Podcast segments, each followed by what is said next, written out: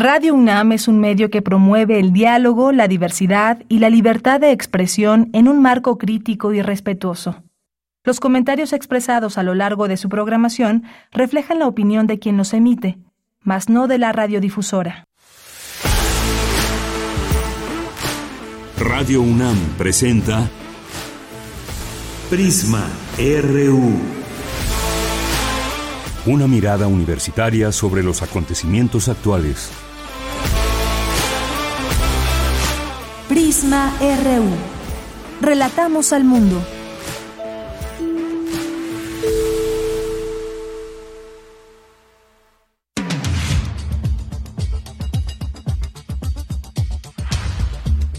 Muy buenas tardes, muchas gracias por estar aquí en Prisma RU. Iniciamos y con mucho gusto estábamos siguiendo muy de cerca este discurso de Eduardo Matos Moctezuma, arqueólogo, antropólogo mexicano que hoy recibió uno de los mayores honores por parte de la realeza española, el, el premio Princesa de Asturias en Ciencias Sociales 2022. Les tendremos eh, esta información y quién es el maestro Eduardo Matos Moctezuma, por qué eh, se le premia eh, con este galardón. Y bueno, pues se honra la labor eh, cultural, científica, social, humana realizada por personas o instituciones del ámbito internacional y pues Eduardo Matos Moctezuma fue reconocido por ser fundador del proyecto Templo Mayor. Aquí los detalles en un momento más y bueno, pues muchas gracias por estar aquí.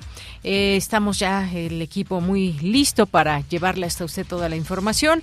Hoy vamos a platicar de este caso de Alejandro Encinas, subsecretario en Derechos Humanos y el caso Ayotzinapa, porque ahora eh, señalan los abogados de militares que están presos que eh, pues le van a generar una acusación también porque eh, son estas acusaciones que no tienen no tienen sustento, pero le tendremos los detalles con un periodista que ha seguido de cerca todo esto. También está el el eh, reportaje de The New York Times que se habría dicho en torno a todo este caso de Ayotzinapa. Juan Omar Fierro nos acompañará, él es periodista, escritor, colaborador de distintos espacios. Eh, y bueno, pues también vamos a tener eso por parte del tema del caso de Ayotzinapa.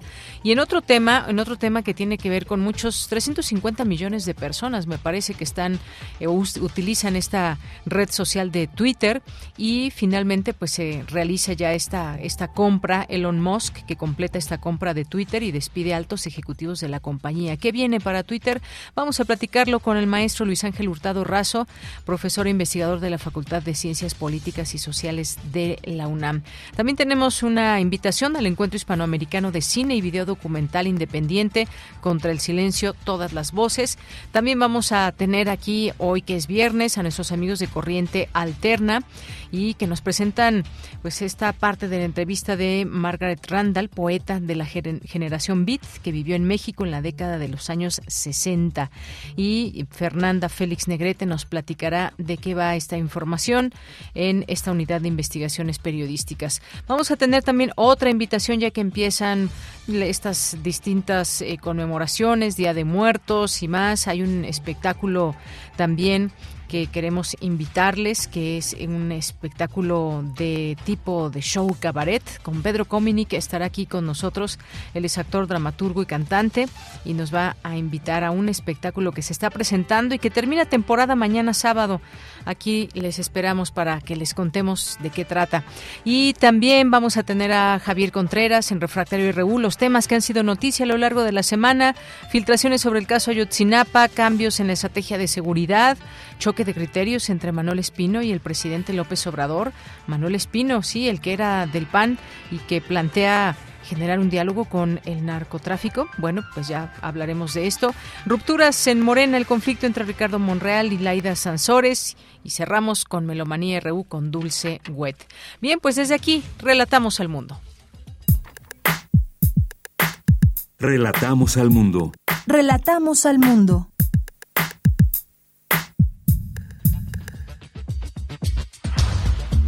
Hoy viernes 28 de octubre, en la información universitaria, el reconocimiento de su trayectoria y contribución en el estudio de las sociedades y las culturas prehispánicas, el arqueólogo Eduardo Matos Moctezuma recibe el Premio Princesa de Asturias en Ciencias Sociales 2022.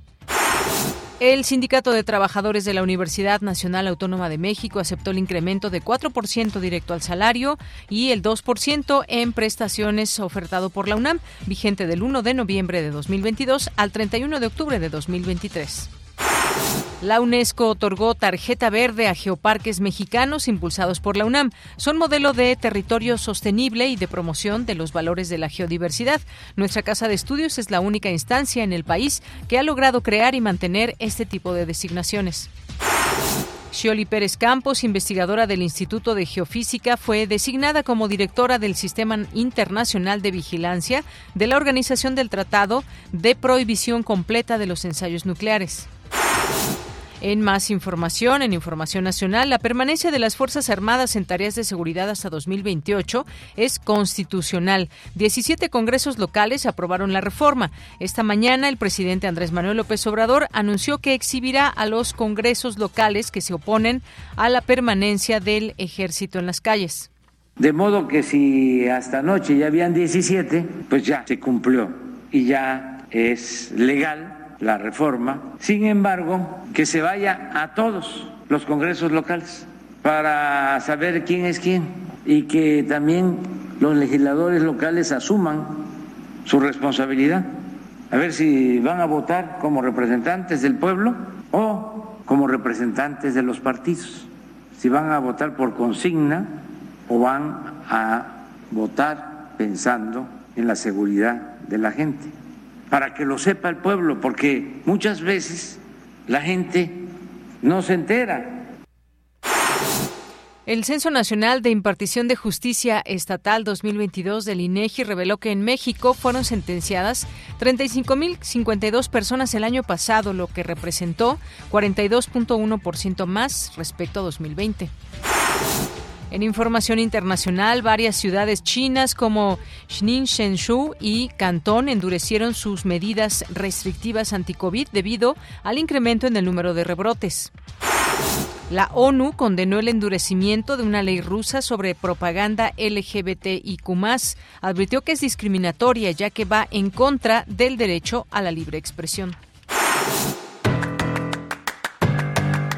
Hoy en la UNAM, ¿qué hacer? Qué escuchar y a dónde ir.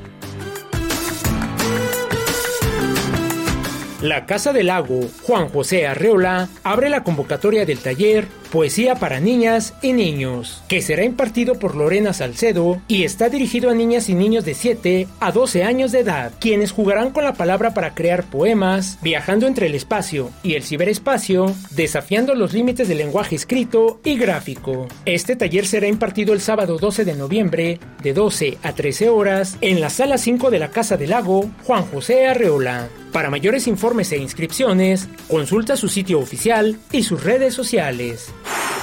La Filmoteca de la UNAM te invita a disfrutar de la semana de estreno nacional de la última cinta de Alejandro González Iñárritu, Bardo, falsa crónica de unas cuantas verdades, una comedia nostálgica en el marco de un viaje épico, una crónica de incertidumbres donde el protagonista, un reconocido periodista mexicano, regresa a su país enfrentando su identidad, sus afectos familiares o lo absurdo de sus memorias. Disfruta de esta cinta que se presenta del 27 de octubre al 13 de noviembre en diversas salas y espacios culturales universitarios.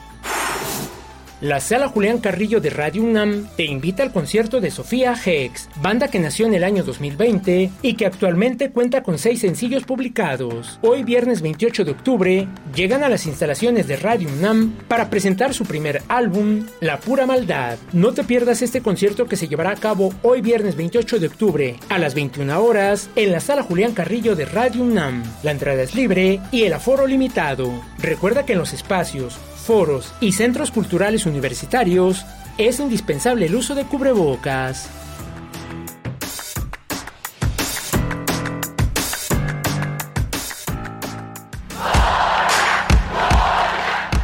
Campus RU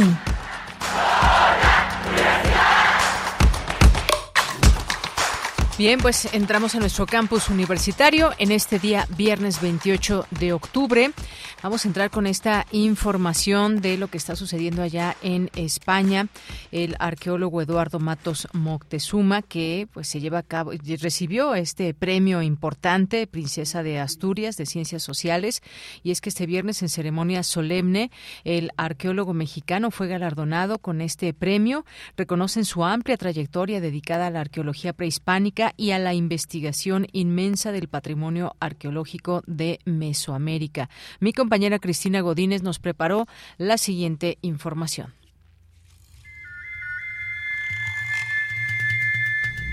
En el Teatro Campo Amor de Oviedo, España, el doctor Eduardo Matos Moctezuma recibió este importante premio, que distingue su contribución en el estudio de las sociedades y las culturas prehispánicas.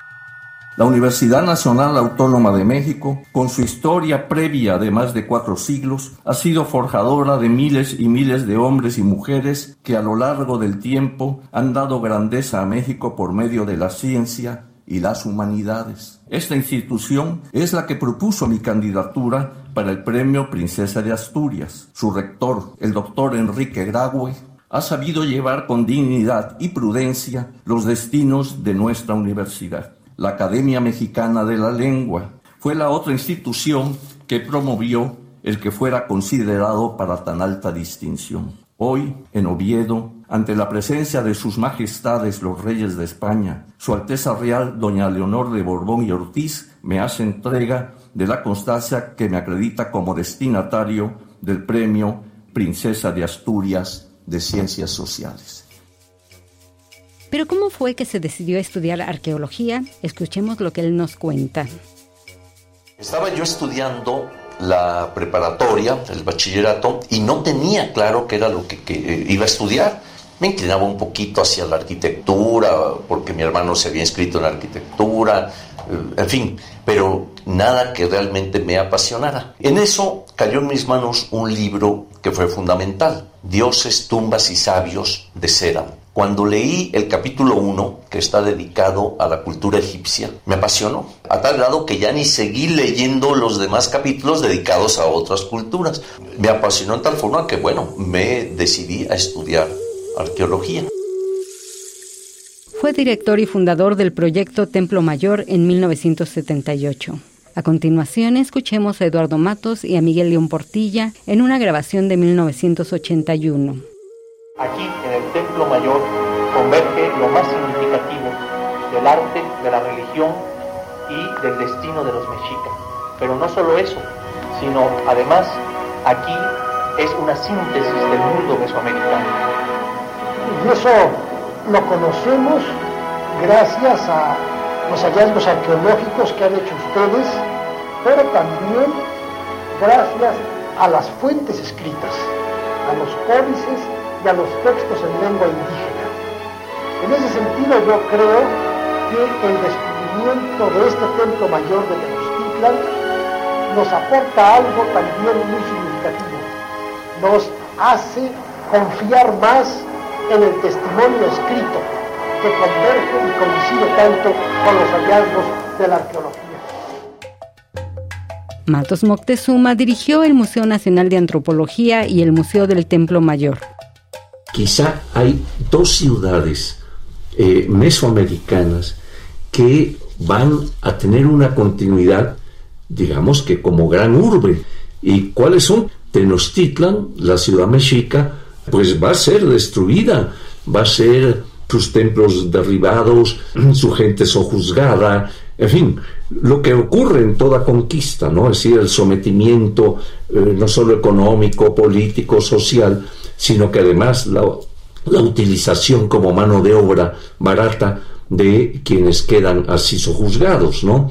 La otra ciudad es precisamente la otra ciudad mexica, o sea, Tlatelolco.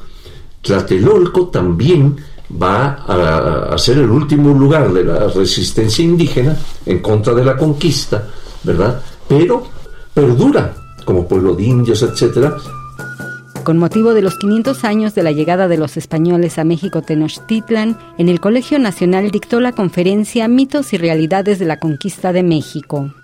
Pero en este anónimo de Tlatelolco o relato de la conquista, ¿verdad? Vemos precisamente lo que fue el final de este encuentro, ¿no? Y dice así, fue cuando quedó vencido el Tlatelolca, el gran tigre, el gran águila, el gran guerrero. Con esto dio su final conclusión la batalla. Poquito parrafitos después dice, y todo esto pasó con nosotros, nosotros lo vimos, nosotros lo admiramos. Con esta lamentosa y triste suerte nos vimos angustiados. Este texto está incluido en, el libro de Miguel eh, de Visión de los Vencidos. Entre su obra escrita están El Templo Mayor de los Aztecas, Muerte a filo de obsidiana, Estudios mexicas y La muerte entre los mexicas. También es Premio Nacional de Artes y Ciencias, miembro del Colegio Nacional, de la Academia Nacional de Historia, de la Academia Mexicana de la Lengua y del Seminario de Cultura Mexicana, profesor emérito de Lina y doctor honoris causa por la UNAM. Para Radio UNAM, Cristina Godínez. Bien, pues muchas gracias a Cristina Godínez por esta información y pues este eh, premio que se da por este extraordinario rigor intelectual para reconstruir las civilizaciones de México y Mesoamérica. Ya dio su discurso de agradecimiento y el maestro de arqueólogos ha destacado también que penetrar en el pasado para traerlo al presente ha sido la labor que de manera constante ha desempeñado a lo largo de su vida y muchas otras cosas mm, interesantes que ha mencionado en su discurso, que además pues los premios lo, eh, nos inducen a seguir adelante. Agradeció este galardón asegurando que los premios los premios enaltecen y nos inducen a seguir adelante y entre estos maestros también dijo que bueno, que también estos este premio y reconocimiento pues no solo es para las personas o instituciones a quien se les otorga, sino que son también para aquellos maestros que los han formado. Bien, pues eh, muchas felicidades de nueva cuenta al maestro Eduardo Matos Moctezuma. Y nos vamos ahora con la siguiente información con Dulce García. La UNESCO otorga tarjeta verde a geoparques mexicanos impulsados por la UNAM. ¿Qué tal, Dulce? Muy buenas tardes. Adelante. Así es, Deyanira, muy buenas tardes a ti en el auditorio. Deyanira, como bien lo comentas, la UNESCO otorgó tarjeta verde a geoparques mexicanos impulsados por la UNAM. Se trata de la comarca minera en Hidalgo y de la Mixteca, de la Mixteca Alta en Oaxaca. Dicha mención significa que esos geoparques son modelo de territorio sostenible y de promoción de los valores de la geodiversidad, según explicó el doctor Carles Canet Miquel, investigador del Instituto de Geofísica y miembro del Consejo Mundial de Geoparques del organismo internacional. Ambos territorios cumplen con aspectos fundamentales, es decir, Dayanira, cuentan con buenas iniciativas que promueven el desarrollo local a través del geoturismo, la educación, la investigación y la divulgación, que impactan de manera positiva en la población. Además, tienen adecuada visibilidad mediante la señalética en los territorios, así como en redes sociales, medios impresos y virtuales. Vamos a escuchar al académico. La universidad ha sido hasta el momento la instancia en el país que ha logrado crear y mantener Geopark. Tiene mucha credibilidad y es bien recibida en las comunidades. Significa que han cumplido en los aspectos fundamentales eh, que tienen que ver con su visibilidad, es decir, que tienen una adecuada visibilidad tanto en el territorio como en redes sociales, y bueno, Deyanira, para haber recibido esta mención, se verifica que el Geoparque y su comunidad no trabajan aislados, sino que colaboran en reuniones internacionales y apoyen a otros territorios de este tipo o aspirantes a hacerlo, los cuales buscan seguir el mismo modelo de desarrollo sostenible y de promoción del patrimonio geológico. Otro aspecto importante es que promueven acciones para la sensibilización acerca de temas fundamentales para la sociedad, como lo son el cambio climático y los riesgos por fenómenos naturales, como lo pueden ser inundaciones, sismos o actividad volcánica. Hay que decir, Deyanira, que la UNAM es hasta el momento la única instancia en el país que ha logrado crear y mantener geoparques, lo cual muestra su capacidad de acercarse a la población y sobre todo de forjar proyectos a largo plazo, según destacó el académico. Esta es la información. Bien, muchas gracias. Gracias, Dulce. Gracias a ti, muy buenas tardes. Muy buenas tardes. Nos vamos ahora con mi compañera Virginia Sánchez. Adoptó la humanidad un desarrollo económico contra leyes de la naturaleza. Cuéntanos, Vicky, muy buenas tardes. Hola, ¿qué tal, Bella? Muy buenas tardes a ti y al auditorio de Prisma RU. Entre las principales consecuencias del uso de las tecnologías y el consumo de energía es la gran cantidad de dióxido de carbono que se genera por lo que para que la población adquiera conciencia de la necesidad de disminuir nuestra huella de carbono y contribuir al combate del cambio climático, también es importante que se toquen sus bolsillos y así reconocer la importancia que tiene cambiar nuestro comportamiento. Por ejemplo, dijo, se deben dar estímulos para que se adquieran celdas fotovoltaicas en los hogares, así como colectores solares, y así se darán cuenta del beneficio. Así lo señaló el ex rector de la UNAM e investigador emérito del Instituto de Ecología, José Sarucán Kermes, durante la charla ambiental y ética realizada en el marco del Seminario Universitario de la Cuestión Social del Programa Universitario de Estudios del Desarrollo. Ahí el experto destacó que de otra manera no va a haber un cambio y continuaremos repitiendo y estimulando prácticas que se hacían hace 40 años. También enfatizó que este es el tipo de retos que hay que enfrentar y ver cómo se generan políticas públicas que incentiven la inversión personal y pública con un efecto social a la hora de ver la economía hogareña y esta es una de las maneras que dijo ve como posibilidades de cambio que sea que entre las más importantes. También aseguró que desde hace un siglo la humanidad adoptó un tipo de desarrollo económico que ignora o va en contra de leyes que mantienen a la naturaleza de manera funcional y en equilibrio. Dijo, existen algunas situaciones que demuestran que los humanos no hemos asimilado que somos una especie animal más y que existen leyes físicas y biológicas que regulan el funcionamiento de la Tierra y sus habitantes. El también miembro del Colegio Nacional detalló que esta actitud ha llevado a la generación de problemas más apremiante que enfrenta, se enfrentamos en la actualidad y las cifras lo reflejan. Por ejemplo, el que la cantidad de dióxido de carbono en la atmósfera es la más alta jamás registrada en los últimos 800 mil años de historia atmosférica en la Tierra. Y a pesar de que la población actual representa el 7% de los Homo sapiens que han habitado el planeta, somos los que más destrucción hemos generado a esta nuestra casa.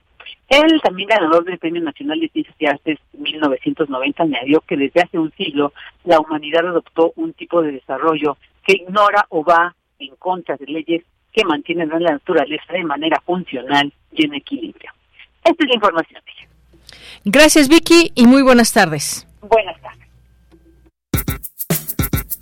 Prisma RU.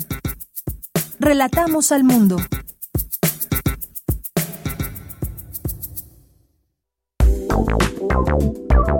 Queremos escuchar tu voz. Síguenos en nuestras redes sociales. En Facebook como Prisma RU y en Twitter como arroba PrismaRU. Una de la tarde con 24 minutos. Vamos a continuar con este tema que les decía al inicio. Eh, pues el caso de los 43 de Ayotzinapa, qué pruebas hay, se desmoronan o no, qué pasa con este reportaje que presentó el New York Times hace dos días y lo que vino después, también una serie de declaraciones. Por lo pronto el presidente también salió a hablar del tema y dijo que pues el desempeño de Alejandro Encinas ha sido muy bueno, defiende este desempeño. Eh, pues también en este caso la defensa de militares alista denuncia y pide renuncia de Alejandro Encinas. Otras notas, como el caso de proceso, dice Tomás Herón no aceptó revelar el paradero de los 43 de Ayotzinapa, según declaraciones de Alejandro Encinas. Y bueno, pues sin duda un tema que nos ha traído durante mucho tiempo, ya muchos años, en torno a lo que realmente sucedió luego de que se cayó la verdad histórica y luego pues se ha reconstruido también pues con la con los elementos que se tenían ya ahora en este en este sexenio la posibilidad de llegar a la verdad de los hechos pero pues no solamente eh, de una manera en lo que se cree que pudo haber pasado sino con los hechos y con las investigaciones en la mano que habrá sucedido se ha conocido pues recientemente los detalles de estas investigaciones pero pues ahora surgen distintas eh, situaciones, dudas y se va haciendo quizás más complejo todo ello. Ya está en la línea telefónica Juan Omar Fierro, quien es periodista, escritor, colaborador de Aristegui Noticias. ¿Qué tal, Juan Omar? Muy buenas tardes, bienvenido a este espacio. Bien, mira, muy buenas tardes. Pues eh, entre lo que revela el New York Times, entre lo que dice el presidente, defender el desempeño de Alejandro Encinas, está la defensa de los militares que alistan denuncia contra Encinas e incluso piden su renuncia, que vemos en todo esto un caso que pues se va quizás haciendo más complejo. Juan Omar, ¿qué opinas y qué es lo que tú has desde pues tú has seguido muy muy de cerca también todo este tema? ¿Qué nos puedes decir? Bueno, que efectivamente, primero se corrobora algo que, en su momento eh, había dicho este grupo interdisciplinario de expertos independientes, que faltaban por corroborar pantallazos, ¿no? O capturas de pantalla de estos presuntos chats entre integrantes del crimen organizado. Eh, al faltar su corroboración, no podían ser eh, elementos de prueba plenos, eran indicios que necesitaban eh, una validación o una confirmación a través pues, de métodos eh, científicos, a través de, solicitar, por ejemplo, a las empresas telefónicas eh, pues, de, los datos ¿no? de estos teléfonos que, que presuntamente se habrían recuperado. Esa sería una de las cosas que el propio Alejandro Encina reconoce un poco con este reportaje que presenta el New York Times. Eh, eh, él, les dice que faltan por corroborar y que incluso algunos de estos, eh, algunos de estos, digamos, mensajes de texto no podrían ser validados con las pruebas que se tienen hasta el momento, con los mensajes que se tienen hasta el momento. Eso sin duda pues es un tropiezo de la comisión para la verdad del acceso a la justicia del caso de Chinapa eh, que pues van a aprovechar, ¿no? Quienes han sido imputados y señalados por eh, esta eh, esta presunta participación en la desaparición de los estudiantes. Es decir, por la defensa del ex procurador Mario Karam y por la defensa de los militares, que pues su, su postura, por supuesto, es eh, cobrar la factura a Alejandro Encinas como coautor de esta, digamos, nueva verdad que se está buscando revelar sobre el caso de Ayotzinapa.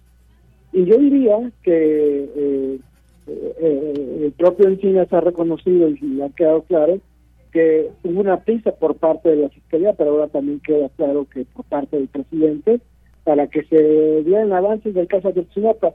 Prisa que eh, ayer el fiscal Gómez Trejo eh, Omar Gómez Trejo reconoció también ante Global Exchange, una organización, y que bueno, lo que hemos visto es que finalmente esa pieza llevó a que presentara su renuncia junto con la cancelación de las órdenes de aprehensión y que ahora el propio Encinas está reconociendo, afectando sí la verdad sobre el paradero de los 43 jóvenes desaparecidos de esta escuela normal de Ayotzinapa.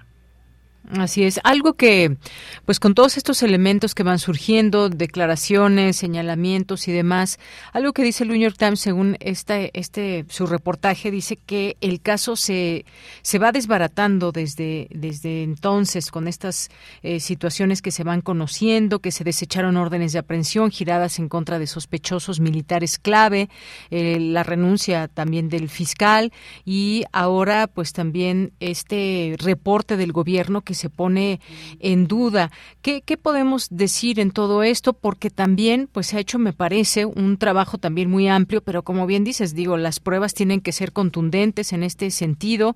Hay militares en este momento encarcelados que pues sus defensas están señalando, incluso pidiendo la renuncia de Alejandro Encina. Se ve cierta complejidad alrededor eh, de esto, Juan Omar. Sí, efectivamente, ¿no? Eh, me parece que al no estar corroborados todos los eh, todos los elementos de este comisión, de este informe que presentó Encinas en agosto pasado, eh, al haberse judicializado con prisa este este este asunto, pues eh, es muy factible que las defensas aprovechen, que intenten tirar con estas entrevistas que ha dado el propio Alejandro Encinas, la veracidad o la, eh, sí, la veracidad de las pruebas, ¿no? Eh, que están ellos ya calificando como falsas. Eh, pero hay que recordarse un poco también, eh, pues lo que hace Encinas es no judicialista, lo que hace Encinas es entregar este informe a la Fiscalía General de la República, cuyos fiscales son los que judicializan y quienes presentan los cargos. Entonces hay una responsabilidad ahí compartida de, de la Fiscalía General de la República en esta prisa por judicializar. el propio Omar Gómez del Centro de Derechos Humanos Sí. Juan Omar. Ahí te dejamos de escuchar. A ver si retomamos esta comunicación. De pronto le dejamos de escuchar a Juan Omar.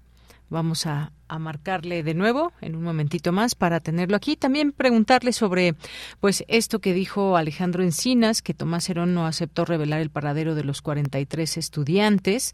Eh, pues confirmó que esta comunicación que sostuvo con la defensa legal de Tomás Herón, ex titular de la Agencia de Investigación Criminal, fue para ofrecerle el criterio de oportunidad y que colabore para esclarecer la investigación eh, de los 43 estudiantes de Ayotzinapa. Pero sí, son varios y distintos elementos. Hay eh, sin duda este sentir que quizás muchas personas también, también coincidan en ello. ¿Ya lo tenemos en la línea? Ah, no, todavía no. Eh, esta, pues este sentir de que en los años que han pasado, no, el tiempo corría y el tiempo, cada minuto, cada día era muy importante y al principio se tuvo esta posibilidad abierta de conocer quiénes habrían participado, quiénes habrían dado las órdenes y fue complejizando todo este, este caso, las investigaciones, quienes borraron incluso evidencias. Ya está de nueva cuenta Juan Omar Fierro en la línea telefónica. Nos decías, Juan Omar. Sí, te decía que en esta prisa por judicializar, eh, pues no se esperaron la confirmación eh, científica de que estos mensajes de texto correspondían a los teléfonos de algunos de los imputados, situación que por supuesto que va a ser aprovechada por la defensa para cuestionar su veracidad, ¿no? Y también su, su, uso en un sistema penal que pues se basa justo en la evidencia científica. Pero te decía que eh, eh, la prisa no solo implica que estos mensajes que se consideran ahora falsos por parte de la defensa y que Encina simplemente ha señalado que no se han podido validar, eh, pues aparte de esto, hay eh, muchos eh, elementos de prueba que se habrían dejado de lado por eh, tener un, una judicialización pronta del caso contra el ex procurador Jesús Murillo Caran y en contra de los militares. El propio Margo Mestrejo ha señalado que, que una de las razones por las cuales no estuvo de acuerdo en que se judicializara el asunto contra Murillo Caran tan pronto, es que se iban a dejar evidencias de prueba afuera, ¿no? Esto, eh, eh digo, elementos de prueba, perdón, eh, que no iban a integrarse en la carpeta de investigación o corroborarse de tal forma que cuando ya estuvieran corroborados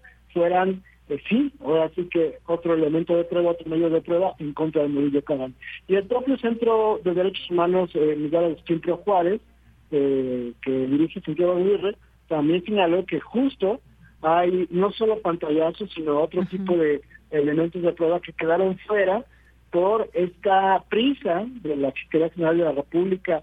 Y todo indica que por el propio presidente de la República, Andrés Manuel López por eh, pues hacer las consignaciones del caso y buscar las órdenes de aprehensión.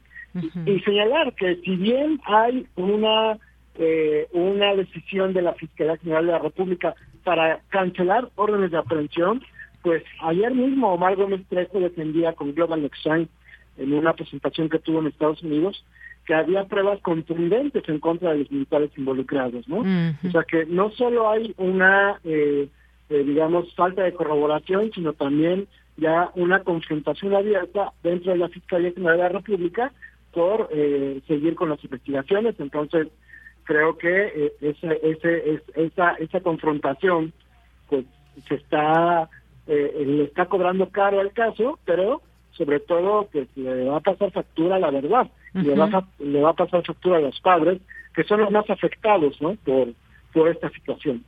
Claro, y pues sin duda tocar al poder militar ha sido también una situación muy eh, muy fuerte en este sentido. Hay ya estas reacciones y todo lo que pues vendrá con respecto a estas eh, conversaciones que no tendrían la validez para hacer estos señalamientos. Y está también, por otra parte, es que hay varios varios eh, puntos y varias aristas desde donde también ir entendiendo este tema, Juan Omar. Está lo que dijo Alejandro Encinas también, que confirma una comunicación que sostuvo con la con la defensa de Tomás Cerón, ex titular de la Agencia de Investigación Criminal, que pues fue para ofrecerle un criterio de oportunidad para que colabore y se esclarezca esta investigación de los 43 normalistas. Simplemente dice que pues no no no aceptó y como sabemos Tomás Herón sigue siendo pues eh, buscado por las autoridades eh, mexicanas para que se declare también en los hechos, que declare lo que sabe en su momento, pues ahí tuvo varias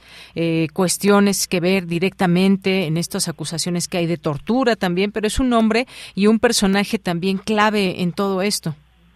Sí, claro, eh, el New York Times afirma que tiene la grabación de una conversación de tres horas entre Alessandro Encinas y Tomás Herón, justamente en el cual se estaba tratando de negociar un criterio de oportunidad para que Tomás Herón terminara de aportar eh, los suficientes elementos de prueba sobre el paradero de los 43 estudiantes normalistas. Aquí lo que refleja primero es que hay una creencia fiel en, la presidencia de la República, que Tomás Herón de Lucio eh, participó en el ocultamiento de, de, la, de lo que realmente ocurrió aquella noche de Iguala, los días 26 y 27 de septiembre del 2014, ¿no? Y que eh, él está pues, ocultando todavía pruebas que podrían tener sobre estos hechos. Entonces, bueno, ese es, el principal señalamiento eh, de esta negociación, pero al mismo tiempo revela pues que, primero, no está dispuesto a negociar, él está confiando en su proceso legal, eh, en que no sea autorizada su extradición de Israel a México por estas acusaciones de, de tortura y de eh, desaparición forzada de personas, ¿no? Entonces, eh, Tomás Herón ha sido señalado y, y en esta carpeta que se judicializó en contra de él y de Jesús Murillo Caran como pues el constructor de la verdad histórica o el coautor de la verdad histórica con el propio Jesús Murillo Caran, ¿no? Y eh, los señalamientos por tortura pues sí son pues, por estos videos que él mismo grababa, pues su personal, en los cuales sí se observa, por ejemplo, cómo eh, había amenazas eh, pues prácticamente de muerte a los imputados para que declararan, ¿no? Eh, el problema con la tortura siempre será que pues los torturados en algún momento por, eh, por la presión psicológica o por la presión física que pueden llegarse a ejercer, pues terminan declarando lo que les piden los eh, entrevistados y no sabemos si al final esas declaraciones corresponden con la verdad, ¿no? Efectivamente. Bueno, pues Juan Omar Fierro, muchas gracias por esto. Eh, como muchos ciudadanos seguimos estos estos temas que de pronto quisiéramos que nos aclaren más de todas las dudas que van surgiendo. Esto pues ya tiene muchos años en que pues nos queda esa sensación de que de que en su momento se pudo haber conocido la verdad, porque se eh, taparon muchas de las eh, situaciones o se borraron evidencias, cuál era el interés, a quién se protegió, si fue a distintos mandos militares que habrían participado.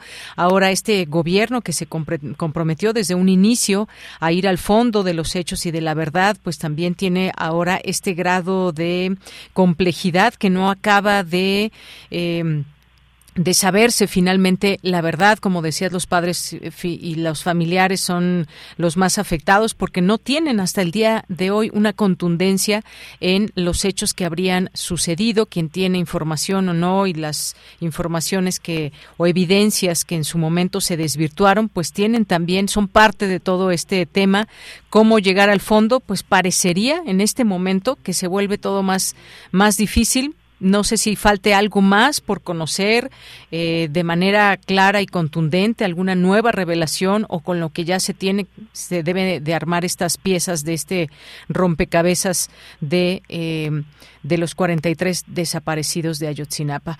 ¿Algo más si quieres comentar, Juan Omar? Pues solamente que, que en efecto, si desde el principio de las investigaciones se hubiera decidido investigar cuál fue la participación del ejército por acción o omisión, incluyendo las posibles, los posibles vínculos de elementos castrenses con este grupo delictivo que imperaba en Guerra Guerrero, que es Guerreros Unidos, posiblemente tendríamos una historia eh, mejor eh, o tendríamos otro resultado en la investigación, ¿no? Creo que eh, es un error de las actuales autoridades y de las autoridades pasadas exonerar a priori, ¿no? Al ejército mexicano cuando claramente eh, sí hay desde el primer momento señalamientos en contra de los militares que no sabemos a estas alturas si son ciertos o no. No podemos afirmar de forma contundente que que los militares participaron en la desaparición, pero sí sabemos que desde el primer minuto hubo señalamientos contra esta inacción del ejército para rescatar por lo pronto a los estudiantes normalistas y de que había vínculos, eso también desde el principio se sabía, de algunos eh, elementos castrenses, no sabemos de qué, de qué grados, con eh, presuntos criminales en esa zona del estado de Guerrero. Muy bien. Pues Juan Omar Fierro, muchísimas gracias como siempre. Gracias por esta participación especial aquí en Prisma RU de Radio UNAM. Muy buenas tardes. Muy buenas tardes, muchas gracias. Eh, Juan Omar Fierro, él es periodista, escritor, colaborador en Aristegui Noticias.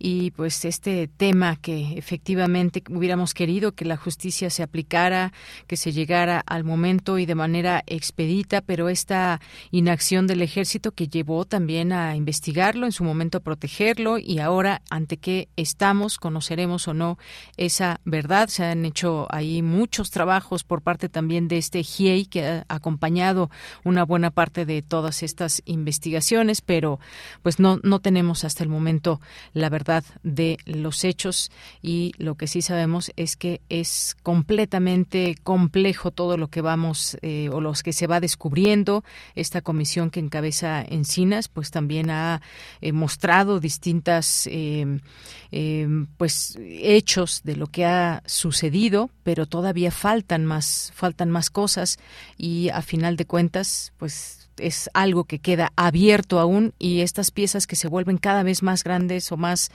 perdón, no más grandes, sino más, sino más piezas en todo esto que tratamos de entender. Continuamos. Prisma RU. Relatamos al mundo.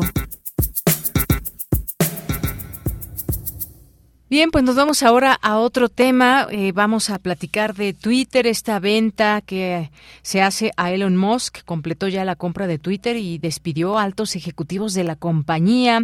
Eh, bueno, pues Musk que ingresó a la sede central de Twitter con un fregadero en sus manos y que muchos se preguntaban o nos preguntamos esto qué significa. Bueno, pues vamos a platicar con el profesor Luis Ángel Hurtado Razo, que es investigador de la Facultad de Ciencias eh, Políticas y Sociales de la UNAM, director general de la Consultoría en Comunicación Política Aplicada. ¿Qué tal, maestro? Siempre un gusto saludarte. Buenas tardes. ¿Qué tal, estimada Deyanira? Muy buenas tardes. Pues a mí eh, ya sabes que es un gusto y un honor estar aquí con tu público de Prisma RU de Radio UNAM. Gracias, maestro. Pues, eh, ¿qué significa esta compra ya finalmente, esta transacción por cuatro, 44 millones de eh, horas antes de la fecha límite? Bueno, 44 millones de dólares, horas antes de la fecha límite. 44 mil, tienes toda la razón. Sí, 44, imagínate. Así muchos lo hubieran pues podido comprar, ¿no? Estaba regalado. Entonces, Exacto, 44 mil millones de dólares. Pero ¿qué significa ya que llegue, ya que se concrete esta compra y qué pasará con esta red social también tan polémica en muchos momentos? Bueno, primeramente, como tú bien lo señalas, eh, la compra se realizó por 44 mil millones de dólares. Para que más o menos lo entienda la audiencia, eh, es la compra más cara que se ha hecho hasta el momento por una red sociodigital. Eh, eh, ha habido en la historia, digamos, compras, la más, digamos, famosa es la que hizo Mark Zuckerberg, tanto para adquirir eh, WhatsApp y, por supuesto, Instagram, pero no rebasaron los 10 mil millones de dólares. Esta, pues por mucho, pues casi triplica o cuatriplica básicamente, digamos, esta oferta o es, de adquisición por parte de Zuckerberg. la, la, la, digamos que eh, la compra, pues bueno, eh, se, se eh, finiquita esta semana pero viene desde una polémica que recordemos que el propio Elon Musk estuvo a punto de desechar, digamos, o de decantar su oferta pública para adquirir esta red social digital, argumentando la poca transparencia que, eh, que hubo eh, por parte de los directivos en materia principalmente de, de bots y lo que son este cuántas eh, bueno eh, bots y cuántas automatizadas. Ahorita explico en qué consiste. Eh, eh, y, y, el argumento principalmente era ese como no le daban un dato preciso pues él no podía adquirir un producto pues que no sabía cómo estaba su estatus.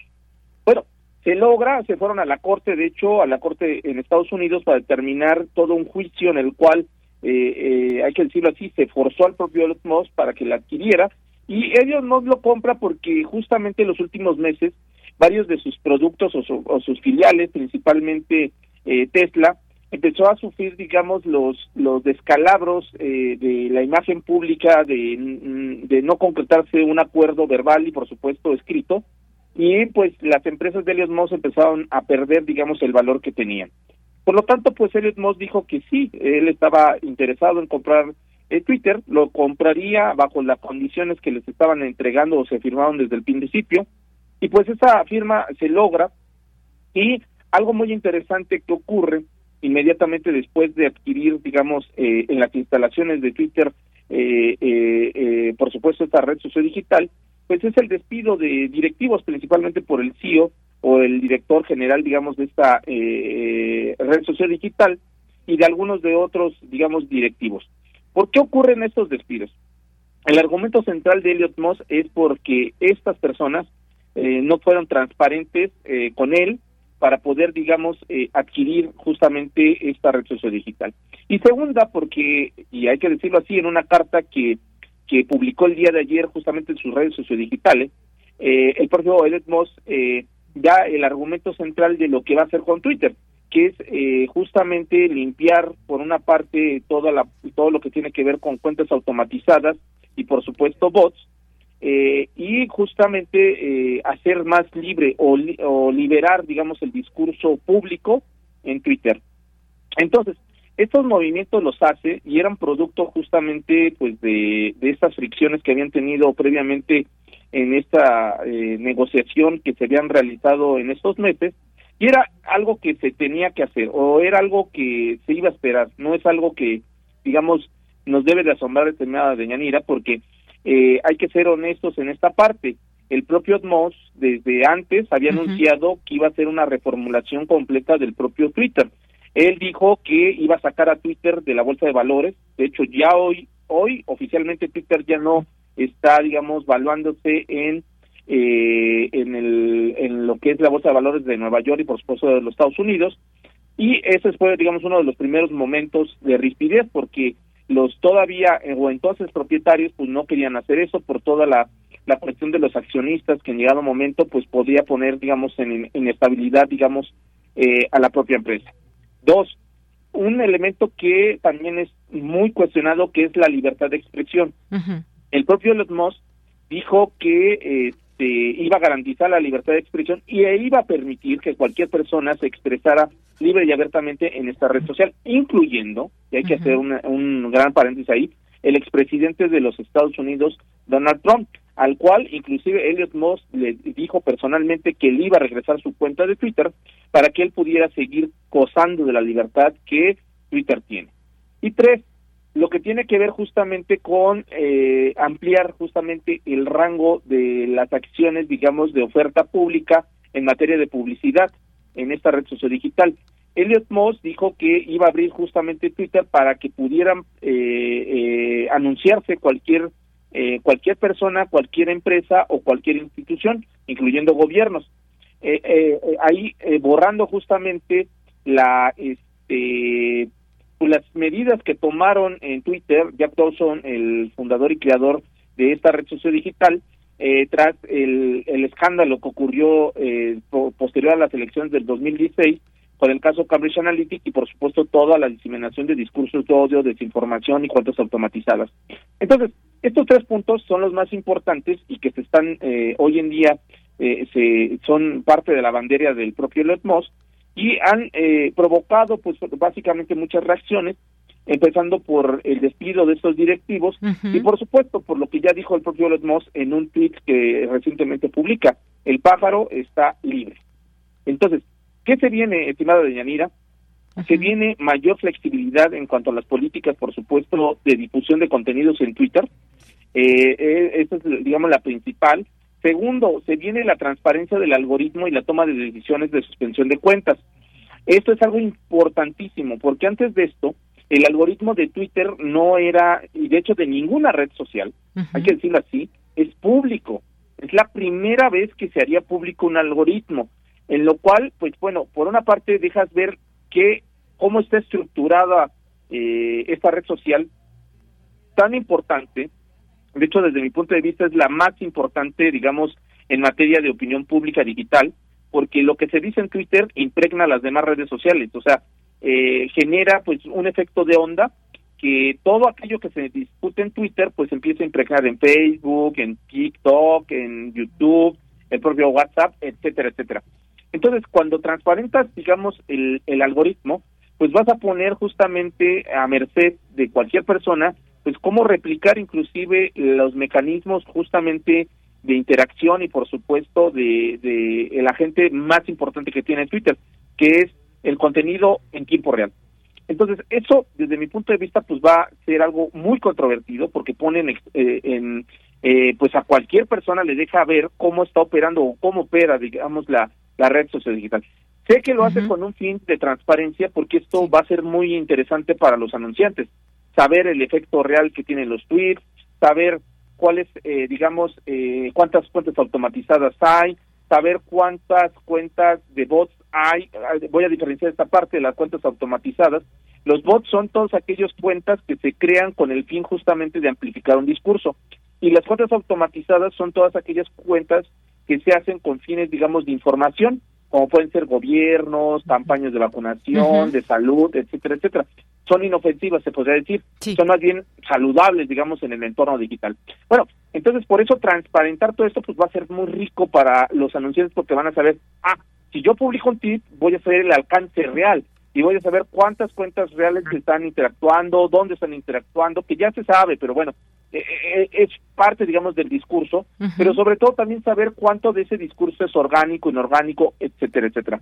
Entonces, en ese sentido, pues bueno, vienen cambios muy importantes y yo sí estoy, digamos, en una parte que me preocupa, que es el libertinaje expresivo que eh, bien o mal Twitter pues nos permite expresarnos actualmente, pero eh, eh, eh, el dejar que cualquier persona diga lo que sea puede caer por una parte agudizar los fenómenos actuales de polarización que vivimos, pero por otra parte algo que hemos vivido y todavía no superamos tras el COVID-19 que se agudizó muchísimo, que son los efectos de desinformación digital.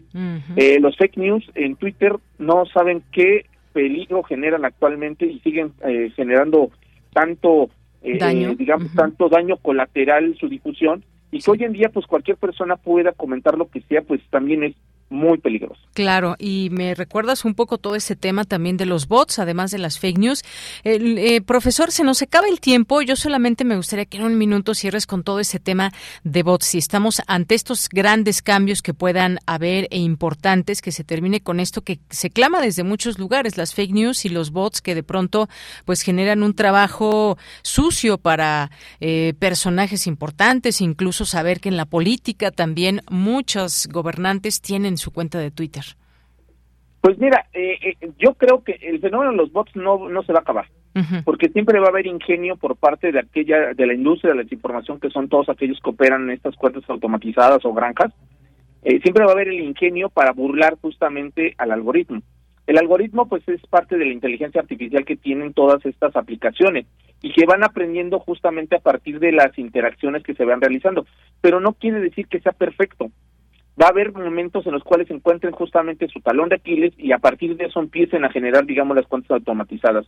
Entonces, en ese sentido, dudo que ocurra eso, pero bueno, pues es, es, es una aspiración que se tiene, yo la celebro, en ese sentido sí celebro esa parte, dudo que se ocurra, puede disminuir, sí, sí puede disminuir eh, radicalmente, pero en ese sentido eh, no creo que ocurra. En el en tema de los fake news, eso sí va a ser imposible ¿Por qué? Porque al garantizar la libertad de expresión o que cualquier cualquier persona pueda hablar, pues va, va, a permitir que cualquier persona que aunque no tenga los conocimientos se exprese sobre el tema. Si de por sí actualmente ocurre, actualmente ocurre, Ahora imagínate cuando ya los candados que se ponían o se ponen justamente en materia de libertad, bueno, no libertad de expresión, sino cuidar ciertos discursos que no inciten a la violencia, al odio, a la discriminación y por supuesto a la desinformación. Ahora que se quiten todos esos candados, imagínate la avalancha que se nos va a venir. No, bueno, eso lo pues veo muy difícil y todo eso. Pues ya lo estaremos platicando en su momento. Maestro, tú que has seguido muy de cerca todo este uso de las redes sociales, hay mucho que decir y seguir platicando luego de que ya se concretó esta compra y veremos qué cambios vienen. Por lo pronto, muchas gracias. Al contrario, estimada Deyanira, un fuerte saludo y a ti y a toda tu audiencia. Buenas tardes. Buenas tardes. Muchas gracias al profesor Luis Ángel Hurtado Razo, investigador de la Facultad de Ciencias Políticas y Sociales de la UNAM, director general de la Consultoría en Comunicación Política Aplicada. Prisma RU. Relatamos al mundo. Bien, pues nos vamos rápidamente con Ana Lucía Rodríguez Álvarez, quien es coordinadora operativa del doceavo Encuentro Hispanoamericano de Cine y Video Documental Independiente contra el Silencio Todas las Voces. Ana Lucía, bienvenida, buenas tardes. Hola, ¿qué tal, Deyanira? Buenas tardes, muchas gracias. Pues, gracias, Ana Lucía. Pues cuéntanos acerca de este encuentro y sobre todo, pues este eh, cine y video documental independiente, siempre importante, contra el silencio, todas las voces. ¿De qué trata? ¿Cuándo comienza? Cuéntanos, por favor. Sí, claro. Pues mira, el festival se va a llevar a cabo eh, en noviembre, del 4 al 12 de noviembre en distintas eh, partes de la Ciudad de México y de la República Mexicana. El festival va por su doceava edición. Eh, tenemos 22 años de trabajo ininterrumpido. Entonces, eh, bueno, este festival es em, sobre cine eh, documental, sobre todo de Iberoamérica, ¿no? los documentales que van a estarse presentando durante este festival son documentales em, con temáticas sociales. Tenemos nueve categorías en las que podemos destacar arte y sociedad, derechos humanos, eh, fronteras, migraciones y exilios, medio ambiente y desarrollo sustentable, eh, movimientos sociales y organización ciudadana, mujeres, vida cotidiana y cambio social, eh, indígenas y en este año tenemos una nueva categoría que es la de diversidad sexual.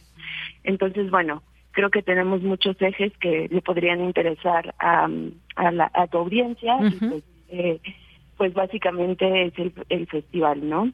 Muy bien, este festival, este encuentro hispanoamericano que reúne estos esfuerzos, porque efectivamente, pues son eh, estas distintas voces, miradas que tenemos de distintos temas, como ya bien nos platicas, cuáles son estas temáticas y que se reúnen en este, digamos, en este encuentro, en este, en este ciclo. ¿Dónde tendrá sede? ¿Dónde se encuentra toda la información, Ana Lucía?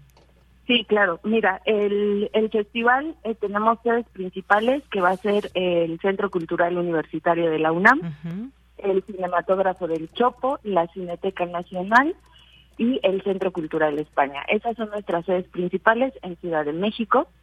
También tenemos sedes alternativas, que es un gran esfuerzo que hemos hecho eh, tanto en Ciudad de México como en la República Mexicana. Tenemos más de 100 sedes.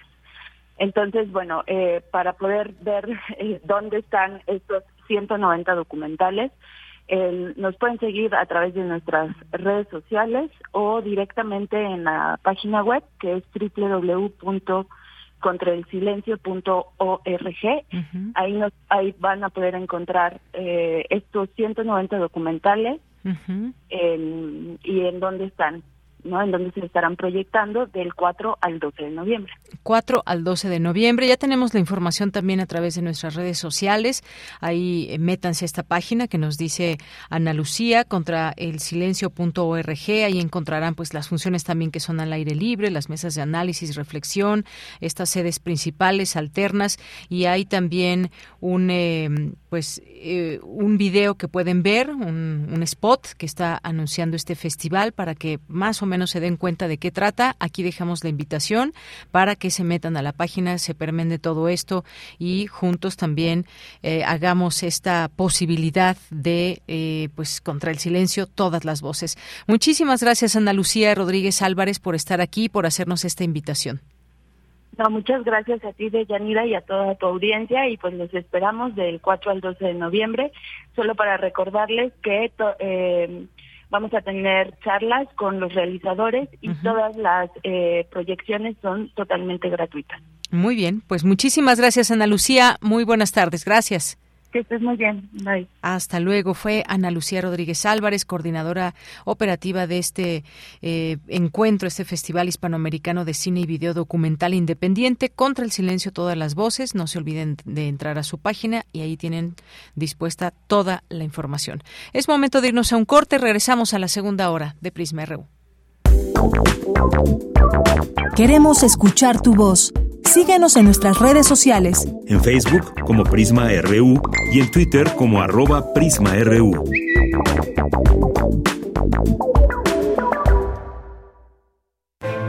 ...2022... 100 años del nacimiento de Luis Villoro, filósofo mexicano. Su primer libro se tituló Los grandes momentos del indigenismo en México, otro de sus grandes temas. Por eso afirma el pensamiento de los pueblos originarios choca con el de Occidente en varios puntos. Frente al individualismo occidental, la cosmovisión indígena se acerca a la vivencia de su pertenencia a la totalidad y la práctica del comunitarismo. En estas comunidades, la relación con el poder es diferente. Mientras en Occidente se reivindica la democracia representativa, en los pueblos indios se ejerce otra democracia, la participativa. Luis Villoro, 96.1 FM. Radio UNAM, Experiencia Sonora.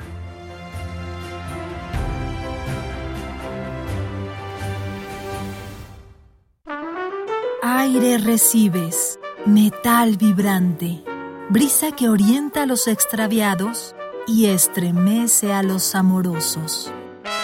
La música para trompeta, salsa, jazz, balada está en Viento de bronce.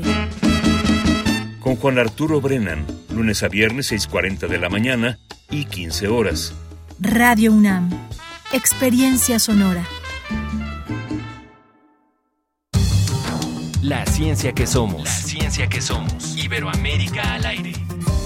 Descubre la ciencia que está presente en tu día a día a través de cápsulas, reportajes, entrevistas y reportes en vivo. Viernes de 10 a 11 horas por el 96.1 FM. La ciencia que somos. Iberoamérica al aire. Una coproducción de Radio UNAM y las direcciones de divulgación de la ciencia y de las humanidades. Hola. Hola, Julie. Hermana, te voy a hacer una pregunta. ¿Por qué es valioso que tengas tu INE aunque vivas en los Estados Unidos? Por ti, por mi familia, porque amo México. El INE es una identificación, es mi voz. Además me permite votar. Si tienes familiares o amigos que vivan en el extranjero, diles que tramiten su INE. Es gratis. Mi INE es valioso porque es mi voz en México. Raticida, gasolina, ácido sulfúrico, amoníaco, acetona. No importa qué droga química te metas, todas están hechas con veneno y de todas formas te destruyes. La sangre de las drogas nos mancha a todos. Mejor métete esto en la cabeza. Si te drogas, te dañas. Si necesitas ayuda, llama a la línea de la vida. 800-911-2000. Para vivir feliz, no necesitas meterte nada. Compartimos música para inspirar un recuerdo. Pero también podemos compartir recuerdos que nos lleven a las mismas canciones. Cancioncitas me faltan, cancionero. Cancioncitas. Todas las caras de la música popular del siglo pasado. En memoria y de la mano del maestro Fernando González Gortázar.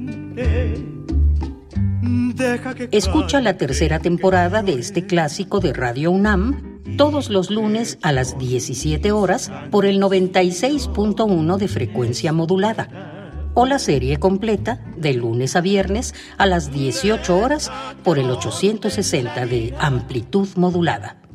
A partir del 7 de noviembre. Radio UNAM. Experiencia sonora. Porque tu opinión es importante, escríbenos al correo electrónico prisma.radiounam@gmail.com.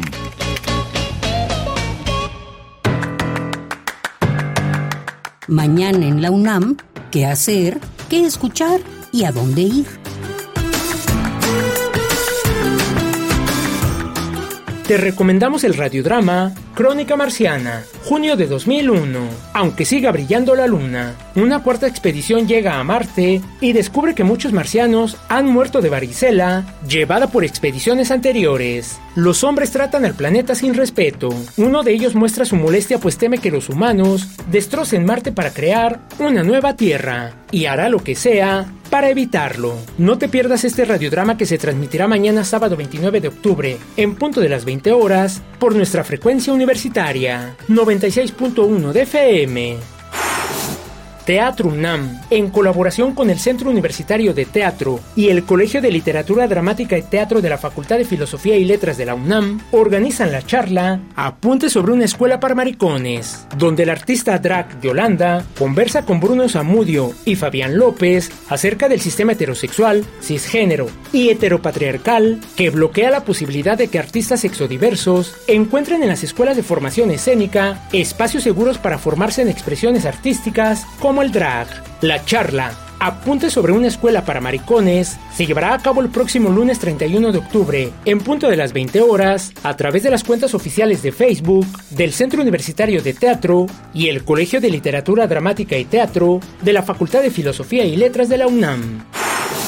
Este fin de semana culmina el ciclo de Octubre MX, festival que promueve difunde y fomenta el cine documental contemporáneo y que se ha posicionado como uno de los festivales del género más importantes de Iberoamérica. El sábado 29 de octubre podrás disfrutar de la cinta Karaoke y el domingo 30 Mujeres del Mar. Ambas se proyectarán en punto de las 13 horas en la sala Lumière de la Casa del Lago Juan José Arreola. Recuerda que es indispensable el uso de cubrebocas antes, durante y después de la función.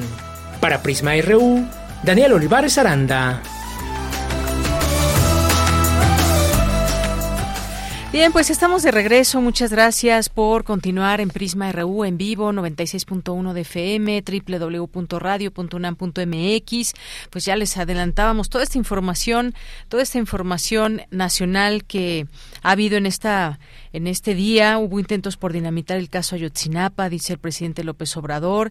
El aval de 17 congresos locales que hace legal reforma sobre ampliación del ejército en las calles hasta 2028. Eh, se darán a conocer los congresos que voten en contra de ampliar la presencia del ejército en las calles, dice el presidente. Y eso tan polémico, Manuel Espino plantea dialogar con el crimen organizado para lograr la pacificación. Dos grupos ya le respondieron, bueno, esto que pues no tiene el aval del presidente, pero lo ha hecho de esta manera, habrá que profundizar en ese tema, ya lo tocaremos más adelante en este espacio. Otra información, el presidente reprueba nuevo proyecto de la Suprema Corte de Justicia sobre prisión preventiva oficiosa. Las exportaciones de México aumentan 25% y alcanzan un nuevo récord. Bueno, y nos vamos ahora ya a las redes sociales y hoy pues es un día un día triste porque ya se va de las redes sociales Michelle González que nos ha acompañado a lo largo de estos seis meses y que ha hecho una extraordinaria labor aquí con las redes sociales, en nuestro Twitter, en nuestro Facebook. Muchas gracias, Michelle, que hoy, por cierto, pues eh, de abejita trabajadora viene con sus antenitas. Ahorita ya verán ahí por ahí un, GIF que nos hicieron hace un momentito para que puedan, puedan ver a, a Michelle. Y bueno, pues gracias, Michelle, por todo este tiempo, por tu labor y pues espero que te lleves muy buenos recuerdos, que estarás aquí ahora en otra área, pero, pero ya en redes eh, pues te damos la despedida y el agradecimiento, por supuesto. Ay, muchas gracias. La verdad es que me gustó estar leyendo los comentarios de todos nuestros radioescuchas, eh, ver sus reflexiones. La verdad es que son, pues, ¿cómo decirlo? O sea, no tienen como un, bueno, o sea, tienen mucho valor para mí porque justamente son todas sus reflexiones, sus pensamientos, eh, ver eh, las cosas en las que eh, las que nos coordinamos, en las que estamos en contra. Fue bastante bonito ver también sus imágenes, sus saludos, que nos invitaban el, el pozole, el cafecito. Muchas gracias a, a todas las personas que participaron todos los días, como David Castillo Pérez, Eduardo Mendoza, Leyenda Pop, también tenemos a Jorge Fra. A, ay, también tenemos a Armando Cruz que nos saluda igual desde Zapata Morelos y nos invita a comer pan de muerto y calaveritas. También Rutilio Ruiz, muchas gracias eh, por tus felicitaciones. Este, pues eh, continúa disfrutando de, de Prisma y ahí nos estaremos viendo pues en las redes, en las redes, en el Facebook. Ya no las llevaré, pero estaré al pendiente de de todo, de todas las noticias que suceden aquí en Prisma desde la óptica universitaria, que el mejor análisis siempre. Así es. También tenemos saludos a Rosario Durán Martínez, a Rafael Vázquez, a César Soto Bretzfer, a Mario Alberto, al Zarco, eh, que nos comparte un GIF de los directivos de Twitter llorando con dinero, muy, muy divertido. También tenemos eh, saludos a, a Pausi, que, que por ahí siempre está igual atenta a las redes, a Eduardo Mendoza, mm, ya lo mencioné, también este, a todas las personas que nos siguieron en, en Facebook, a Oscar Reyes, a Andrés Casís, a Sid Grial, a José Martínez, eh, también tenemos saludos para aquellos que nos comentan este, nuestros posts, que siempre están este, viendo, por ejemplo, este de Poetas Errantes, que nos comenta Amina Zapata, bonita obra, el día que esta representación empate con la realidad, el mundo será muy distinto. Muy bien. Oye, ¿ya viste la tacita que nos envió Rosario Durán Martínez también? Pues feliz día, Rosario. Muchísimas gracias. Muy bonita esta tacita ahí con una mariposita. Pues bueno, ya con estos motivos del Día de Muertos. Sí, ya esperando la mega ofrenda. Exactamente. Bueno, ¿qué más, Michelle? Tenemos también este pues uh, bueno, saludos para Erika Martínez, para este Lourdes Ruiz, para este Oscar Martínez y este para Jenny también y para este ay eh, para Salvador Martínez también.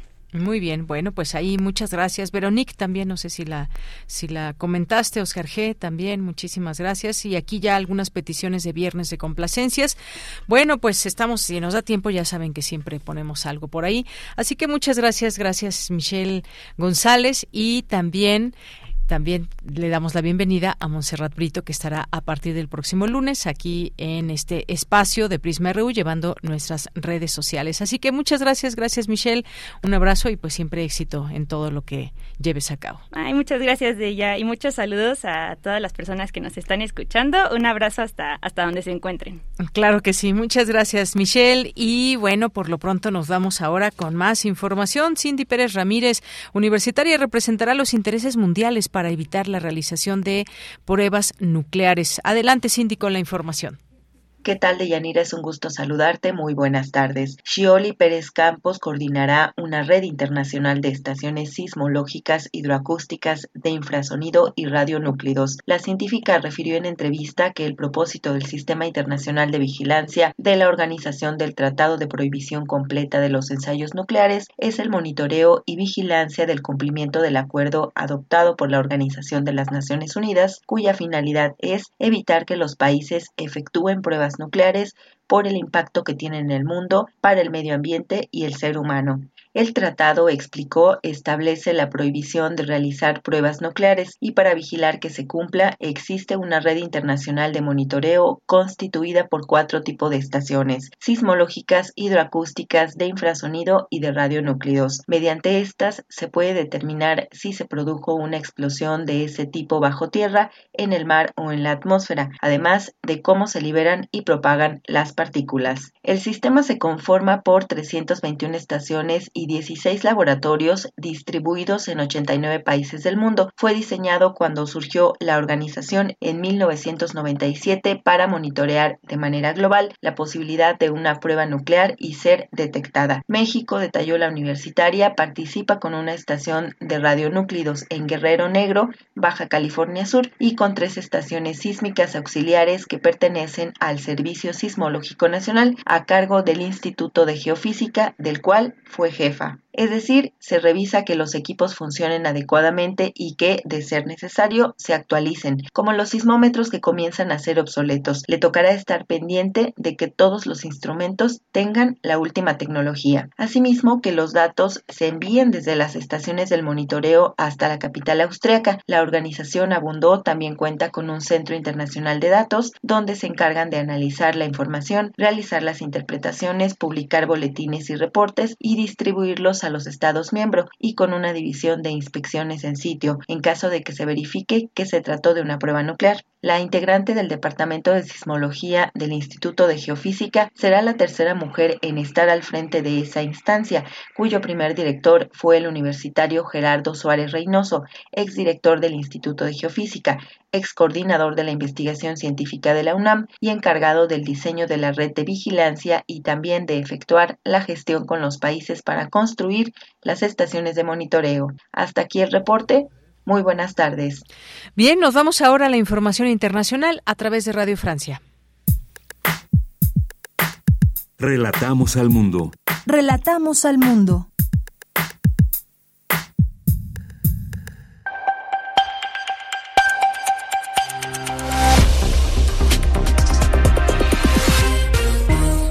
Bienvenidos a este flash informativo de Radio Francia Internacional. Justin Mascarilla lo hace en los controles. Hoy es viernes 28 de octubre y vamos ya con las noticias. Andreina Flores. Faltan solo dos días para la segunda vuelta electoral por la presidencia de Brasil. Los candidatos Bolsonaro y Lula da Silva protagonizan una feroz campaña en todo el país y esta noche se realiza el último debate televisado entre ambos. Los sondeos pronostican una victoria de Lula este domingo con una intención de voto que ronda el 50%, aunque las encuestas ya se han equivocado en la primera vuelta y Bolsonaro tiene también la opción de ganar. El empresario multimillonario Elon Musk ya es oficialmente el nuevo dueño de Twitter, luego de meses de proceso judicial en donde Musk intentó retractarse de su compromiso de compra, finalmente se vio obligado a firmar un cheque de 44 mil millones de dólares. Después de la compra, su primer tuit fue el, el pájaro ha sido liberado y su primera decisión fue despedir a la directiva principal. La Unión Europea acordó poner fin a la venta de vehículos nuevos de motores de combustión en 2035, que son responsables del 12% de las emisiones de CO2 en Europa. Esto para dar paso a los autos eléctricos menos contaminantes. Sin embargo, el alto precio de estos autos eléctricos podría ser una barrera importante para los usuarios. En España continúa el intenso debate sobre la llamada ley trans, que busca facilitar el cambio de sexo a partir de los 14 años y que se considera ya uno de los proyectos más avanzados del mundo en la materia. Sin embargo, muchos españoles se confiesan no conocer muy bien de qué se trata la ley y otros se debaten entre separar o no el sexo con el que se nace de la identidad de género. Pues no le puedo decir porque yo ya no estoy preparado para eso. No, positivamente no lo sé. No me ha llegado ni nada. Creo que hay mucha desinformación en general. Yo creo que las personas no nos hemos leído la ley. Yo no me he leído la ley trans. Da igual el, el género que tengan, la orientación sexual, eso es completamente indiferente. Son personas como cualquier otra y tienen los mismos derechos que, vamos, que el que sea. También en España, la Fiscalía retiró hoy todas sus acusaciones de corrupción y estafa contra la estrella del fútbol Neymar y todos los otros acusados, incluidos sus padres, en el juicio que se celebra en Barcelona sobre las supuestas irregularidades cometidas en su traspaso al Barça en 2013. El fiscal del caso consideró que las acusaciones de estafa estaban basadas en presunciones y no en pruebas. Con esto ponemos punto final a este flash informativo de Radio Francia Internacional. Pueden consultar nuestro nuestros contenidos en rfimundo.com.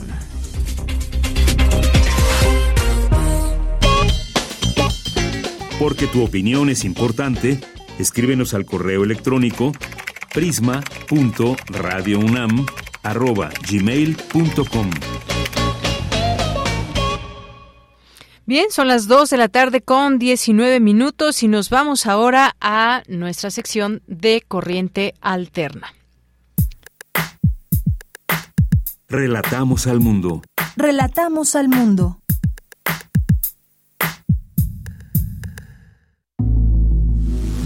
Corriente Alterna. Unidad de Investigaciones Periodísticas.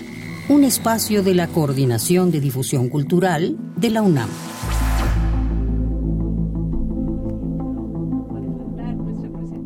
No puede faltar nuestra presentación ahí de Corriente Alterna. Y Fernanda Félix Negrete ya está en la línea telefónica.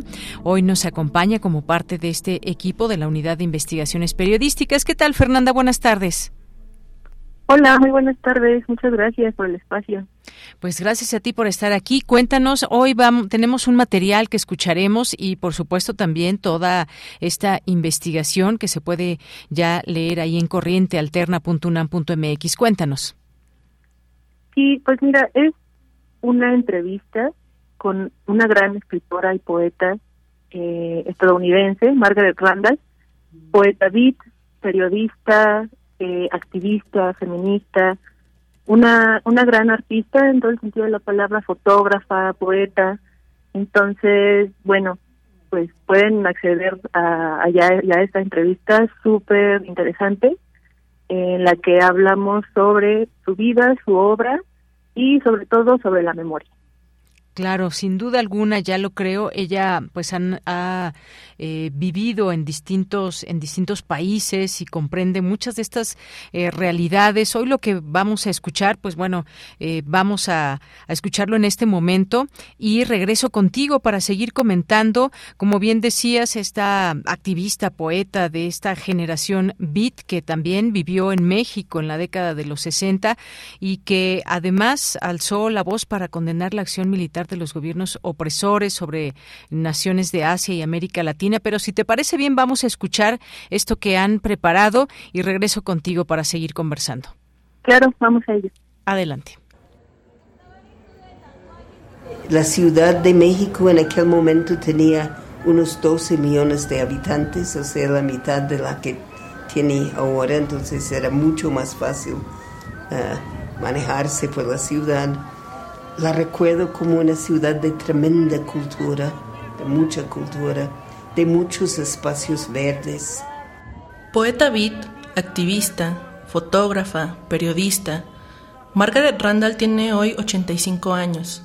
Su último libro en español, Nunca me fui de casa, editado por la editorial Heredad Palabras, es un paseo por su memoria a través de las décadas, los países y las revoluciones. Éramos poetas jóvenes todos, empezando, ¿verdad? Y eh, aunque los norteamericanos, algunos de nosotros sabíamos un poco de español, y lo mismo los latinoamericanos, algunos sabían inglés, pero no lo suficiente para realmente comprender a cabalidad la obra de, de la otra parte, ¿verdad? Y tampoco conocíamos eh, las influencias, por ejemplo, nosotros no conocíamos la obra de Neruda, de Vallejo, de Huidobro. Los latinoamericanos tampoco conocían la obra de, de Pound, de Williams, de, de nuestras influencias.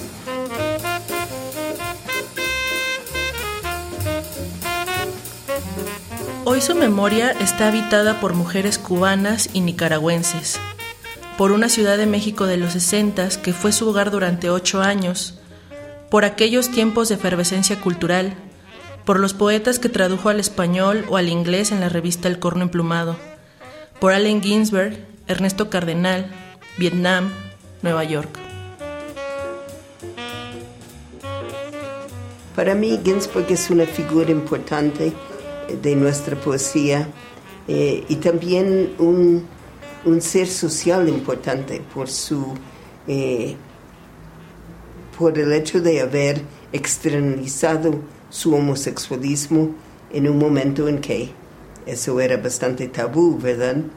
Él tenía mucho coraje en ese sentido y nos, de, nos ha dejado poemas importantísimos. Corriente Alterna.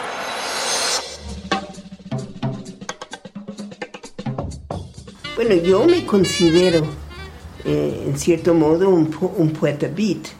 Eh, yo era de esa generación, o soy de esa generación, y para mí los beats eran muy importantes porque eran em, revolucionarios del lenguaje, del lenguaje y, y de, la, de las actitudes.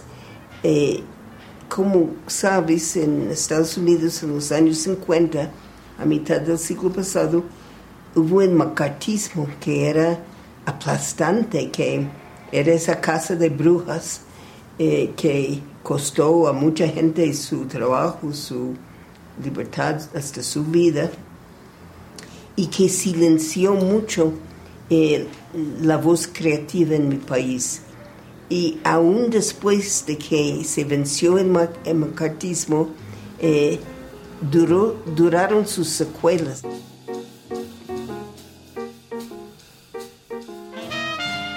Nunca me fui de casa.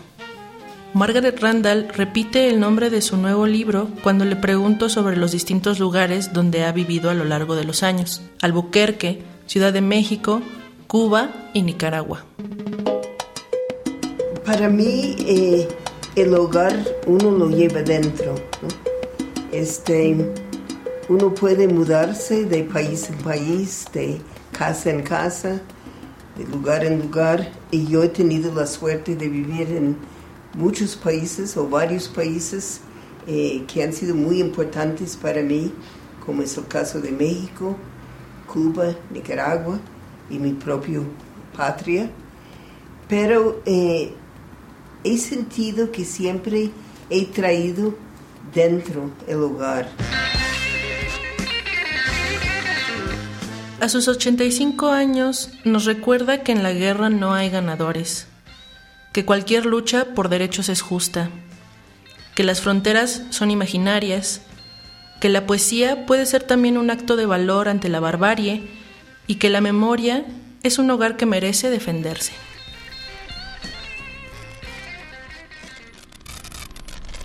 Corriente alterna. Bien, pues parte de este trabajo que nos presenta Fernanda Félix Negrete sobre Margaret Randall, como bien escuchamos, una mujer de 85 años, una mujer viajera que se ha adentrado a pues cómo cómo se vive en otras partes, en otros países que visita y que ha estado pues grandes temporadas, como 11 años que estuvo en Cuba y que le interesa documentar y contar la vida. Pues qué eh, extraordinario trabajo, ya lo escucharemos y leeremos ahí en Corriente Alterna, Fernanda Félix Negrete, pues sin duda eh, pues debe haber sido muy interesante para ti eh, llevar a cabo esta entrevista a Margaret Randall y por ahí que también te habló de su de su último libro. Claro, y pues de hecho eh, fue todo un honor haber haber charlado con ella sobre sobre su vida y su obra porque pues en general en general es una mezcla pues increíble de cómo el contexto influye dentro de la obra literaria, eh, sobre todo pues en esta mm, seña tan particular que tiene en sus libros de historia oral, en su poesía que mezcla activismo, mezcla cotidiano, mezcla Ah, Fernanda, te dejamos escuchar ahí un poquito, pero efectivamente esto que nos platicas también, eh, ¿ahí me escuchas, Fernanda? Sí. Ah, ya, nos decías, sí. Sí, eh, bueno, no sé dónde se cortó, pero bueno, decía, es una miscelánea increíble de experiencias eh, de poesía, de prosa y de estilismo muy particular de Margaret. Muy bien. Pues Fernanda Félix Negrete, muchas gracias por traernos este pedacito de la entrevista y de estas palabras de Margaret Randall. Muchísimas gracias. Y esto que dices también muy importante, ese contexto que, y que te platicó, ese contexto que influye en, eh, en la vida o en la obra literaria. Muchas gracias. Gracias a ustedes. Buenas tardes. Hasta luego, muy buenas tardes. Recuerde este y otros trabajos y todos los trabajos que se van realizando desde Corriente Alterna ahí en su página de esta unidad de investigaciones periodísticas. Continuamos. Queremos escuchar tu voz. Síguenos en nuestras redes sociales. En Facebook como Prisma RU y en Twitter como arroba PrismaRU. Bueno, y ahora, y ahora con ustedes les presento ni más ni, menos que a Pedro Cominic, actor, dramaturgo, cantante, quien está presentando ahora un espectáculo durante todo octubre y bueno, pues ya terminará el día de mañana, así que no se lo pueden perder, pero quién mejor que él que nos invite, que nos hable. Y yo ya fui, pero yo quiero que él nos platique aquí en Prisma RU. ¿Cómo estás, Pedro? Hola, bienvenida, ¿cómo estás? Qué gusto escucharte a ti y a todos nuestros radioescuchas. Pues el gusto es mío también de poderte escuchar ahora, ahora a través de las ondas gercianas, pero también disfrutar de, pues de este espectáculo, este show que tú tienes durante, tú has tenido a lo largo de los sábados de octubre ahí en la terraza Cozumel. Cuéntanos, por favor, invita al público. Por supuesto, estamos haciendo un espectáculo que se llama La doble vida de Lupe Lemper este personaje que de hecho es el cuarto espectáculo que hago con él y que estuvimos en una temporada muy gozosa a lo largo de septiembre y octubre mm, eh, en Terraza Cozumel, en Cozumel 12, muy cerquita justamente donde, donde estaba el Teatro Casa de la Paz de la UAM, estamos a la vueltita del Metro Sevilla. Eh, este, y, y, mañana es nuestro cierre de temporada a las nueve de la noche, eh, que de hecho invitamos a, toda la audiencia de Prisma Rego a que nos acompañen a este espectáculo con música en vivo, con una experiencia multimedia que ya, tuviste oportunidad de, acompañarnos, y que es un espectáculo como todo el teatro cabaret, una desde el humor una reflexión sobre cómo se relacionan las mujeres a través de, con el poder a través de la vida de este este exótico personaje que es Lupe Lemper, que es un personaje homenaje a la gran cantante alemana Ute Lemper, y que acá, bueno, hace cosas eh, musicalmente que van literalmente desde este Lupita D'Alessio, Leslie Gore, eh, Cher, pasando hasta Ana Torroja, y bueno, este, todas las voces de mujeres que de alguna manera, Nacha Guevara, que de alguna manera han presentado otra cara de lo que es ser mujer, a lo largo de las décadas desde los 60 hasta nuestros días.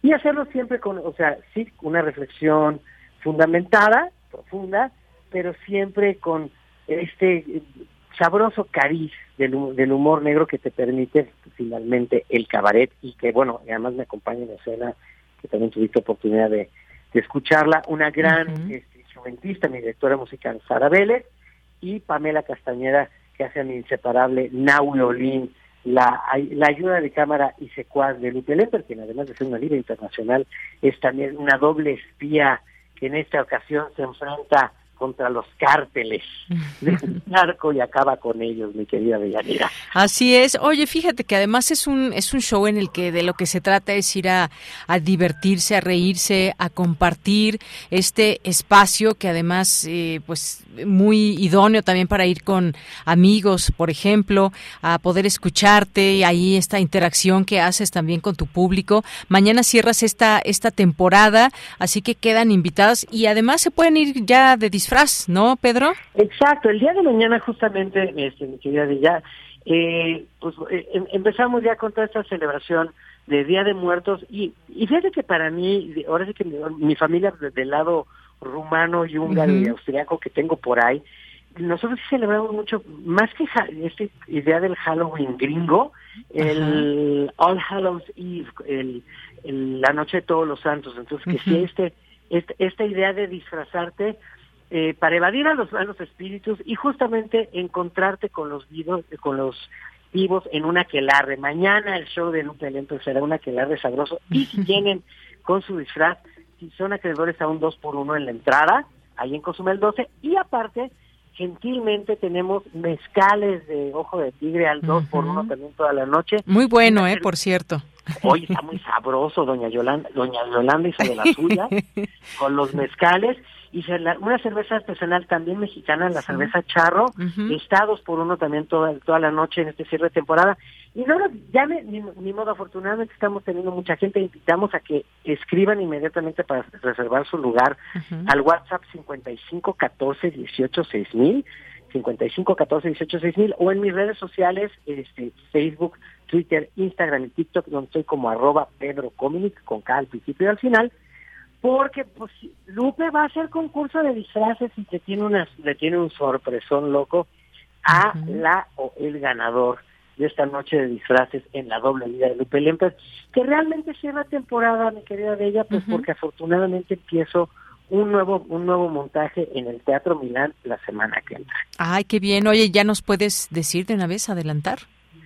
Sí, de hecho, este porque ya tuvimos como los, los previews esta semana. y es un es una obra de Alejandro Villalobos, de Alex Villalobos, es un, es un musical también, que se llama Mujeres con pantalones, interpretadas por un hombre con faldas. Yo no sé por qué me invitaron a hacer esto. pero es una reflexión muy sabrosa también este creo que es, es, es el momento de ella de que los varones nos subimos a la discusión este tan necesaria sobre el rol de la mujer sobre la equidad para la mujer y hacerlo desde este lugar sí insisto muy puntual pero muy lúdico y muy sabroso entonces en este musical que voy a hacer ahora me toca hacer seis personajes porque no solo haré el protagonista, y este protagonista es poseído por los espíritus primero de Sor Juana Inés de la Cruz, después de la Guarda Rodríguez, Frida Kahlo y hasta María Félix. Oye, pues qué bien, qué gran combinación de estas mujeres que en sus distintos momentos y pasos y vida pues han dejado muchas cosas que aprender, ¿no? Así es, y yo lo que creo sobre todo es que en esta discusión que tenemos ahora, que de hecho justo es una de las reflexiones que hacemos en la doble vida de Lupe Lenter, que, que cierra su temporada mañana sábado, eh, que, lo, que lo platicábamos, ¿no? que de repente hay como esta preocupación de ciertos sectores de nuestra sociedad, decir, bueno, esto de, de, esa preocupación de las mujeres sí es una moda, sí es reciente, pero no, justamente mujeres como Sor Juana revolucionaron la manera en que tener acceso al conocimiento de las mujeres desde el virreinato mexicano. O sea, ha habido mujeres que han sido parteaguas de cómo establecer los paradigmas de ser mujer mexicana desde hace siglos. Entonces creo que es un buen momento también para que revisemos esto, que lo revisemos, insisto, de una manera, a manera de, homenaje, un homenaje eh, sustentado, pero también irreverente, porque para eso hacemos cabaret, para que sean noches noches de gozo. Creo que también, y, lo platicábamos también ahora que la, semana pasada que gentilmente nos, nos acompañaste en la función de ella, este, creo que venimos de un par de años, de este par de años, de esta circunstancia histórica, no solo para México, para todo el planeta, donde creo que la, la, posibilidad de volvernos a encontrar, eh, a echar un trago juntos, a reír juntos, a tomarnos las manos juntos y, y reír de lo que de, reír de lo que nos pasa y descubrir a través de estas mujeres lo mejor de nosotros y que lo que está por venir es lo mejor, creo que ese, es justamente el discurso en el que tenemos que estar ahorita. ¿Cómo, cómo sanarnos ahora en el sentido emocional y en muchos, en muchos casos también mental? Creo que, creo que la risa es la gran sanadora del espíritu humano. Sin duda alguna, Pedro Cominic, y contigo pues nos podemos reír mucho. Así que pues dejamos estas dos invitaciones.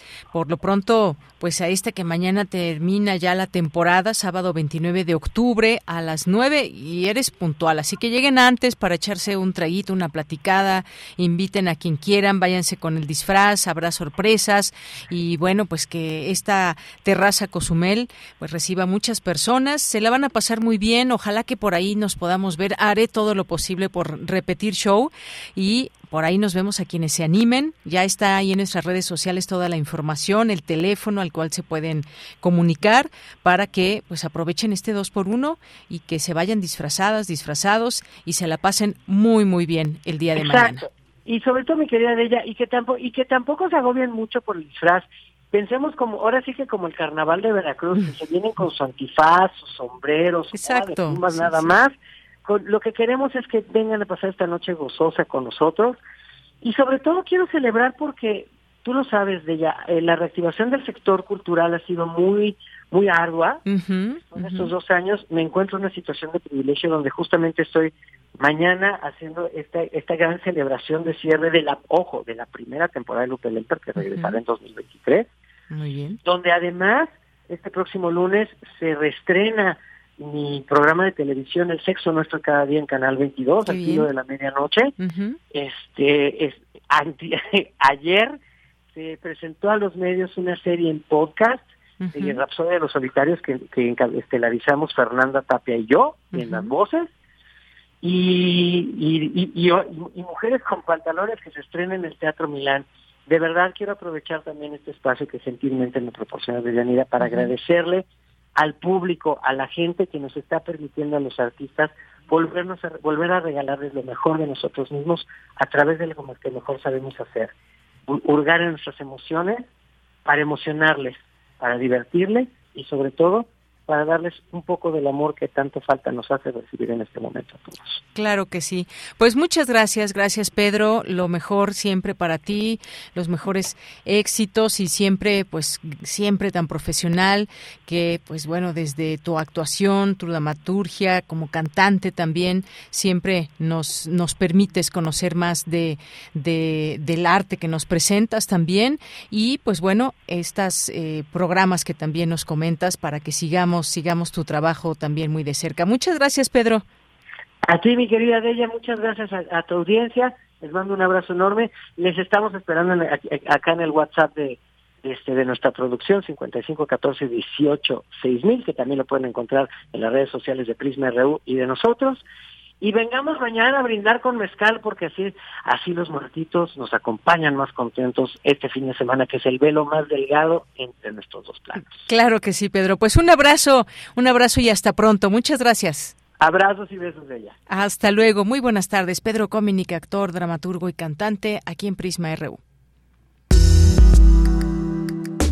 Colaboradores RU. Análisis. Con Javier Contreras.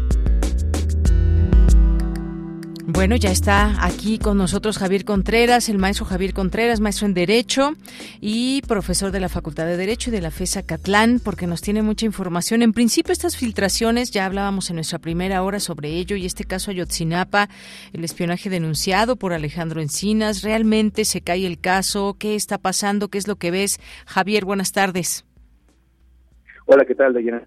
Buenas tarde para ti, para todo nuestro amable auditorio en Prisma RU. Efectivamente, este es un tema por demás grave, grave, delicado, pero que tiene una parcial solución cuando menos. Recientemente se anunció en medios de comunicación y en otros espacios, particularmente aquí estamos hablando de uno de los grandes diarios internacionales, New York Times, donde se habla acerca de la filtración de un conjunto de documentales y sobre todo de audios por parte del subsecretario de Derechos Humanos, Migración y Población, Alejandro Encinas Rodríguez, donde se habla justamente acerca del caso Ayotzinapa. Y lo más delicado de esto es la entrevista que sostuvo con el exprocurador Tomás Cerón, donde se le ofrece el criterio de oportunidad para colaborar en las investigaciones y dar con la verdad de la desaparición de los 43. Lo complicado de esto no es que se conozca propiamente el contenido o qué fue lo que dijo Cerón o no para poder coadyuvar o no con las investigaciones, sino que salga un cable de espionaje que nos muestre el contenido de esa comunicación.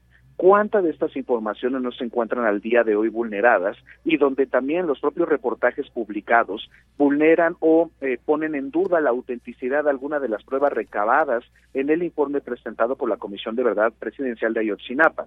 ¿A qué me refiero con esto? Seguramente ustedes se han enterado que se trata también de unas capturas de pantalla de chats de WhatsApp, donde se habla justamente eh, de la estrategia y de las decisiones tomadas en la noche de Iguala para la desaparición de los cuerpos de los normalistas, donde se presume que ya habían sido asesinados desde las primeras horas en que ocurrió la tragedia de Iguala.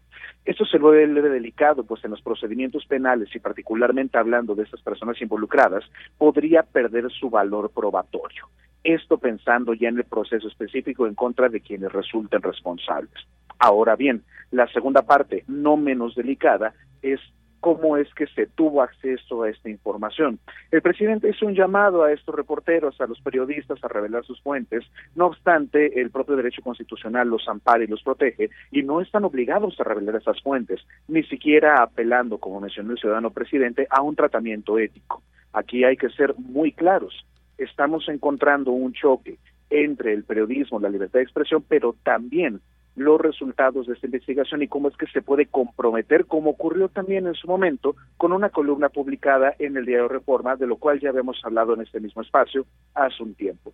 Es importante valorar las pruebas y sobre todo cuidarlas para que esto no se descuente de la verdad histórica, la nueva verdad histórica, podamos dar con los responsables y que justamente nos eximan de su responsabilidad por un mal tratamiento o cuidado en los procesos. Efectivamente, eso que dices es muy importante, la parte de los procesos. Eh, seguirá el tema, por supuesto, y seguiremos hablando de ello, Javier. También eh, traes este tema de cambios en la estrategia de seguridad. Hay un choque de criterios entre Manuel Espino y el presidente de la República sobre el diálogo de grupos criminales. Me parece que ha dejado claro el presidente que no está por él, él por ese camino. Sin embargo, pues algunos medios trasciende que eh, Manuel Espino se habría incluso reunido con dos grupos. ¿Qué es lo que tú has visto? ¿Qué opinas? ¿Cuál es tu análisis? Efectivamente, Manuel Espino, quien también trabajara en la actual administración del presidente López Obrador, se puso en contacto, al menos presumiblemente por lo que él mismo ha dicho, con grupos criminales para poder ofrecer la alternativa de un tratamiento de acuerdo. Esto es muy importante y permítanme ser también claro con esto. No es algo nuevo, no es algo que no haya ocurrido en el mundo, no es algo tampoco impensable o descabellado. Con esto quiero dejar muy clara mi postura. No se supone o no debiéramos que tender puentes de diálogo, tiro de piedra o cada tercer día con grupos criminales, menos con una situación tan violenta como la que tiene nuestro país. No obstante, en algunos otros estados del mundo, estos diálogos han funcionado precisamente para distensar la situación, despresurizar y eventualmente se procede a un esquema de negociación que se le llama desmovilización y desarme, es decir, que los grupos armados, en este caso grupos criminales, dejen las armas y comiencen a tener un lugar dentro del escenario político y social para conocer cuáles son sus demandas y entender estos procesos sociohistóricos. Resulta algo muy complicado porque nosotros venimos de un proceso donde el país ha quedado muy lastimado y por supuesto que va a tener una propuesta de esta naturaleza, un primer encontronazo o una cerrazón de parte de cualquier administración. Incluso pudimos ver un punto de acuerdo entre aquellos que nunca podrían verse las caras, pensando en Felipe Calderón y en el presidente López Obrador, donde ambos coinciden que no se tiene que establecer diálogo alguno con ningún grupo del eh, ningún grupo del crimen organizado e incluso el mismo presidente ha mencionado esta mañana que la raya está muy bien pintada. No hay que desconocer el valor de la propuesta y con esto me refiero a que esto ya ha sido probado en otros espacios del mundo. No obstante, no se trata únicamente de tender puentes de comunicación. Como dice el propio presidente, hay que atacar las causas y si se pretende abrir una especie de diálogo formal donde se escucha a estos grupos, entender que tampoco se pueden sustraer de su responsabilidad. Eso es muy importante. Dialogar no involucra tampoco un reconocimiento de inocencia, al contrario, se tendría que establecer un mecanismo en el cual esa gente pague por sus crímenes y en todo caso apelar a una jurisdicción especial como ha ocurrido, por ejemplo, en el caso de Colombia, con su proceso de negociación con las FARC. Muy bien, bueno, pues este punto muy importante que dices no es algo que sea nuevo, es algo que ya se ha hecho en otros momentos, en otros países. Muy rápido, tenemos un minuto, Javier. Las rupturas en Morena, ese conflicto entre Ricardo Monreal y Laida Sansores, antes Laida Sansores y Alejandro Moreno, pero ahora el hecho de que sea Ricardo Monreal de Morena, pues tiene también su, su peso. ¿Qué, qué opinas de esto? Así es, Deyanira, fuego amigo en la casa de los Guindas. Se trata de un asunto muy interesante, puesto que vemos a dos personajes extraídos en su momento de las propias filas del prismo, como muchos actores políticos dentro de este país, pero donde vemos un uso indebido de la información privada por parte de la gobernadora de Campeche. Esto no tendría por qué darnos vergüenza, al contrario, tendríamos que señalarlo y no tendría que ruborizar a nadie. La gobernadora de Campeche ha cometido ilícitos y no hay otra forma de decirlo, son ilícitos y que quede claro, esto no eh, significa defender tampoco al coordinador de senadores de la bancada de Morena. Cuando nosotros hablamos del conflicto ahora entre Ricardo Monreal y la gobernadora de Campeche, Laida Sansores, estamos hablando de una, eh, una puja interna pues por lo que se anticipa es el apoyo a quien resulte abanderada o abanderado de Morena para la presidencia de la República. Lo grave es que estamos en presencia de ilícitos cometidos por una gobernadora constitucional. Finalmente, el senador Monreal ya ha anunciado que presentará esta acción penal, que presentará la denuncia correspondiente, y en todo caso hay que decirlo, uno ya puede consultar en redes sociales que el propio senador Monreal ya fue a presentar este procedimiento ante la Fiscalía General de la República. El tema se será judicializado y en todo caso, si nosotros quisiéramos hablar en un orden institucional y del orden constitucional, quien tiene ahorita más peso simplemente por acudir a los procesos institucionales es Ricardo Monreal, mientras que por el lado del aire de Sansores no solamente es una actitud vulgar, es una actitud miserable y vil al romper el propio orden institucional y cometer delitos para ganarse una estrellita en la frente. Bien, pues Javier Contreras, muchas gracias como siempre y te esperamos aquí el próximo viernes. Muchísimas gracias, Deyanire, para todo nuestro amado auditorio. Cuídense mucho y que tengan un estupendo fin de semana. Igualmente para ti. Y ahora vamos a continuar con Dulce Wet y cerramos el programa del día de hoy. Melomanía RU con Dulce Wet.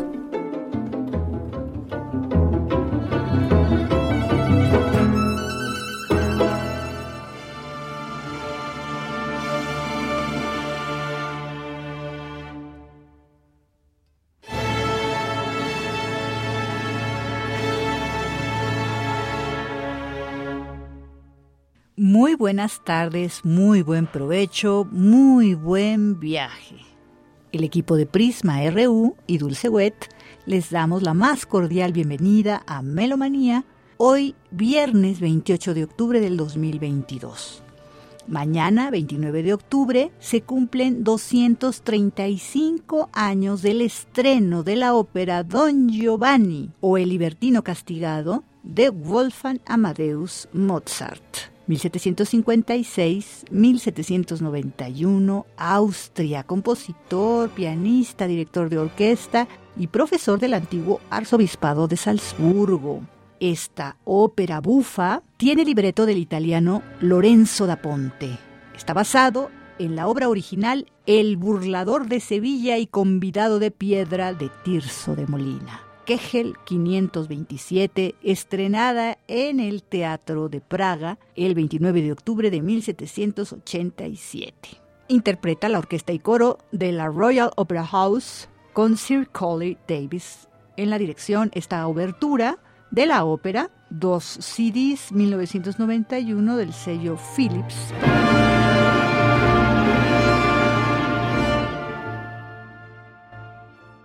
Ahora la invitación de José Julio Díaz Infante, director del cuadragésimo cuarto Foro Internacional de Música Nueva Manuel Enríquez, asimismo coordinador nacional de música y ópera de Bellas Artes.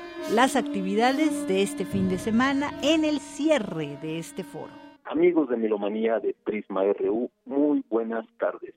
Nuevamente José Julio Díaz Infante, director artístico del Foro Internacional de Música Nueva Manuel Enríquez. Y bueno, esta edición número 44, por fin, después de gran intensidad de conciertos prácticamente diarios durante dos semanas, llega a su fin.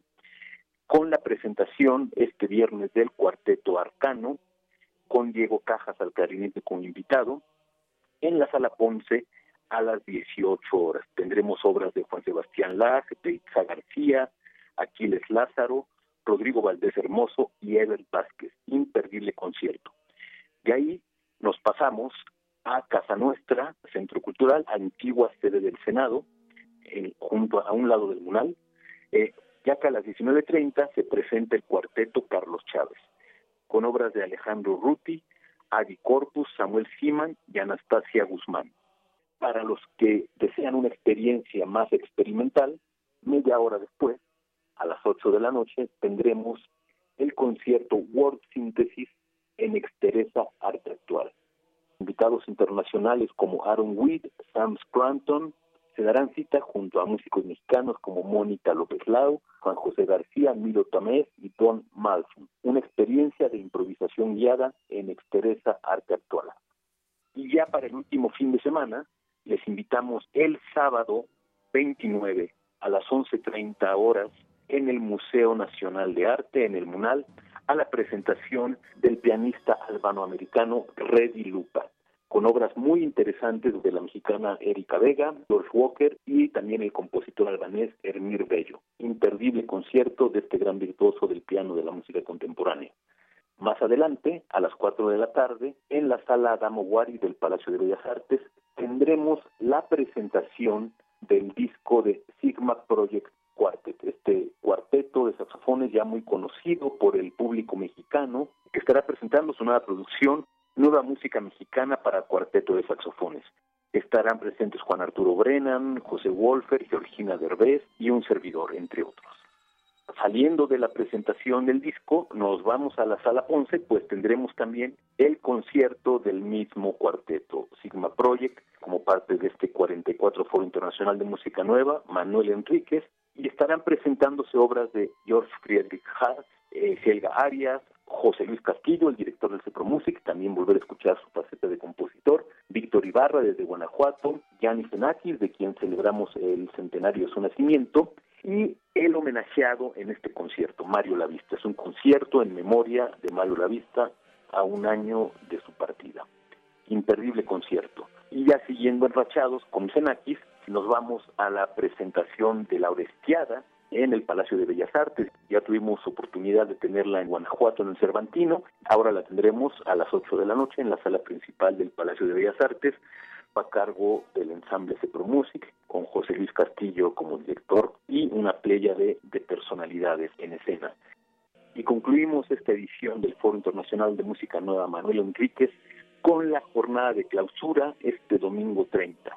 Por supuesto, la presentación de la Orquesta de Cámara de Bellas Artes, bajo la dirección del maestro Ludwig Carrasco y con Gabriela Thierry, mezzosoprano como solista, a las 12 horas en la Sala Silvestre Revueltas del Conservatorio Nacional de Música. Tendremos estrenos de Gustavo Adolfo Larrea, Israel López Estelcha, estreno en México, Graciela Gudelo, muy importante recordar esta compositora mexicana, Jorge Sosa, y el estreno de la obra despedida del compositor mexicano Jorge Torres Sainz. Continuando con esta jornada de clausura, nos vamos a la sala Manuel L. Ponce del Palacio de Bellas Artes a las 18 horas, este mismo domingo 30, con la presentación conjunta de los ensambles Onyx y Vórtice, donde tendremos obras de Gustavo Trujillo, Jimena Maldonado, Gerardo Aponte Cupido, Pedro Oliveira, entre otros. Imperdible experiencia con estos dos ensambles mexicanos dedicados a la música de nuestros días. Acompáñenos a vivir la experiencia del 44 Foro Internacional de Música Nueva, Manuel Enrique.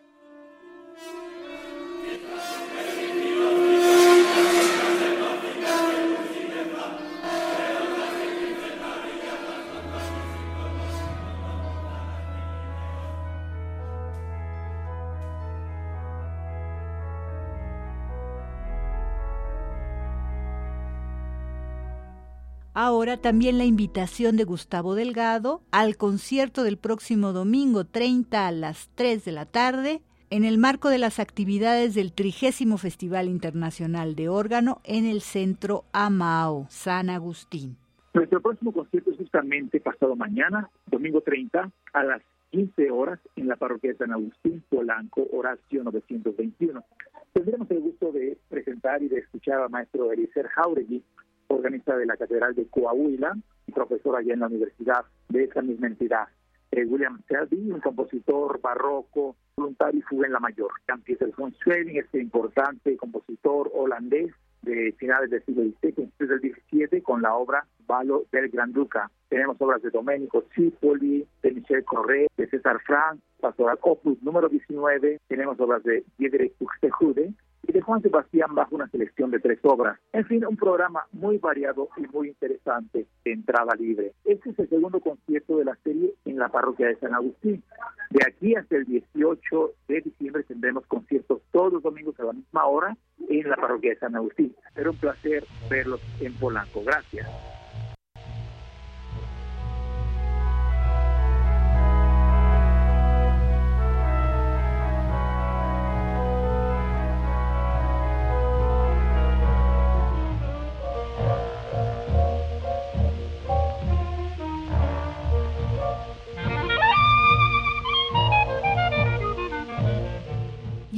Mañana también, 29 de octubre, se cumplen 35 años sin Woody Herman.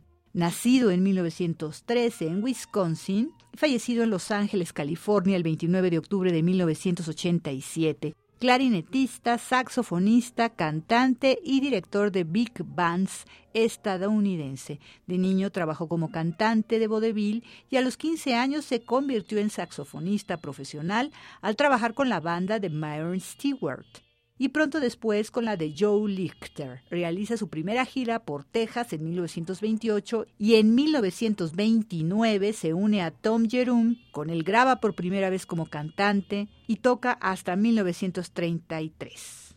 En 1936, Herman se vuelve director de la banda de Jones Mouse, integrada por cinco músicos, conocida como The Band That Plays the Blues. Esta es la que estamos escuchando ahora, la banda de Woody Herman, con el Blues Flame, Llama de Blues, un álbum doble con grabaciones entre 1937 y 1941, CD Naxos Records, producido en Estados Unidos en el 2001.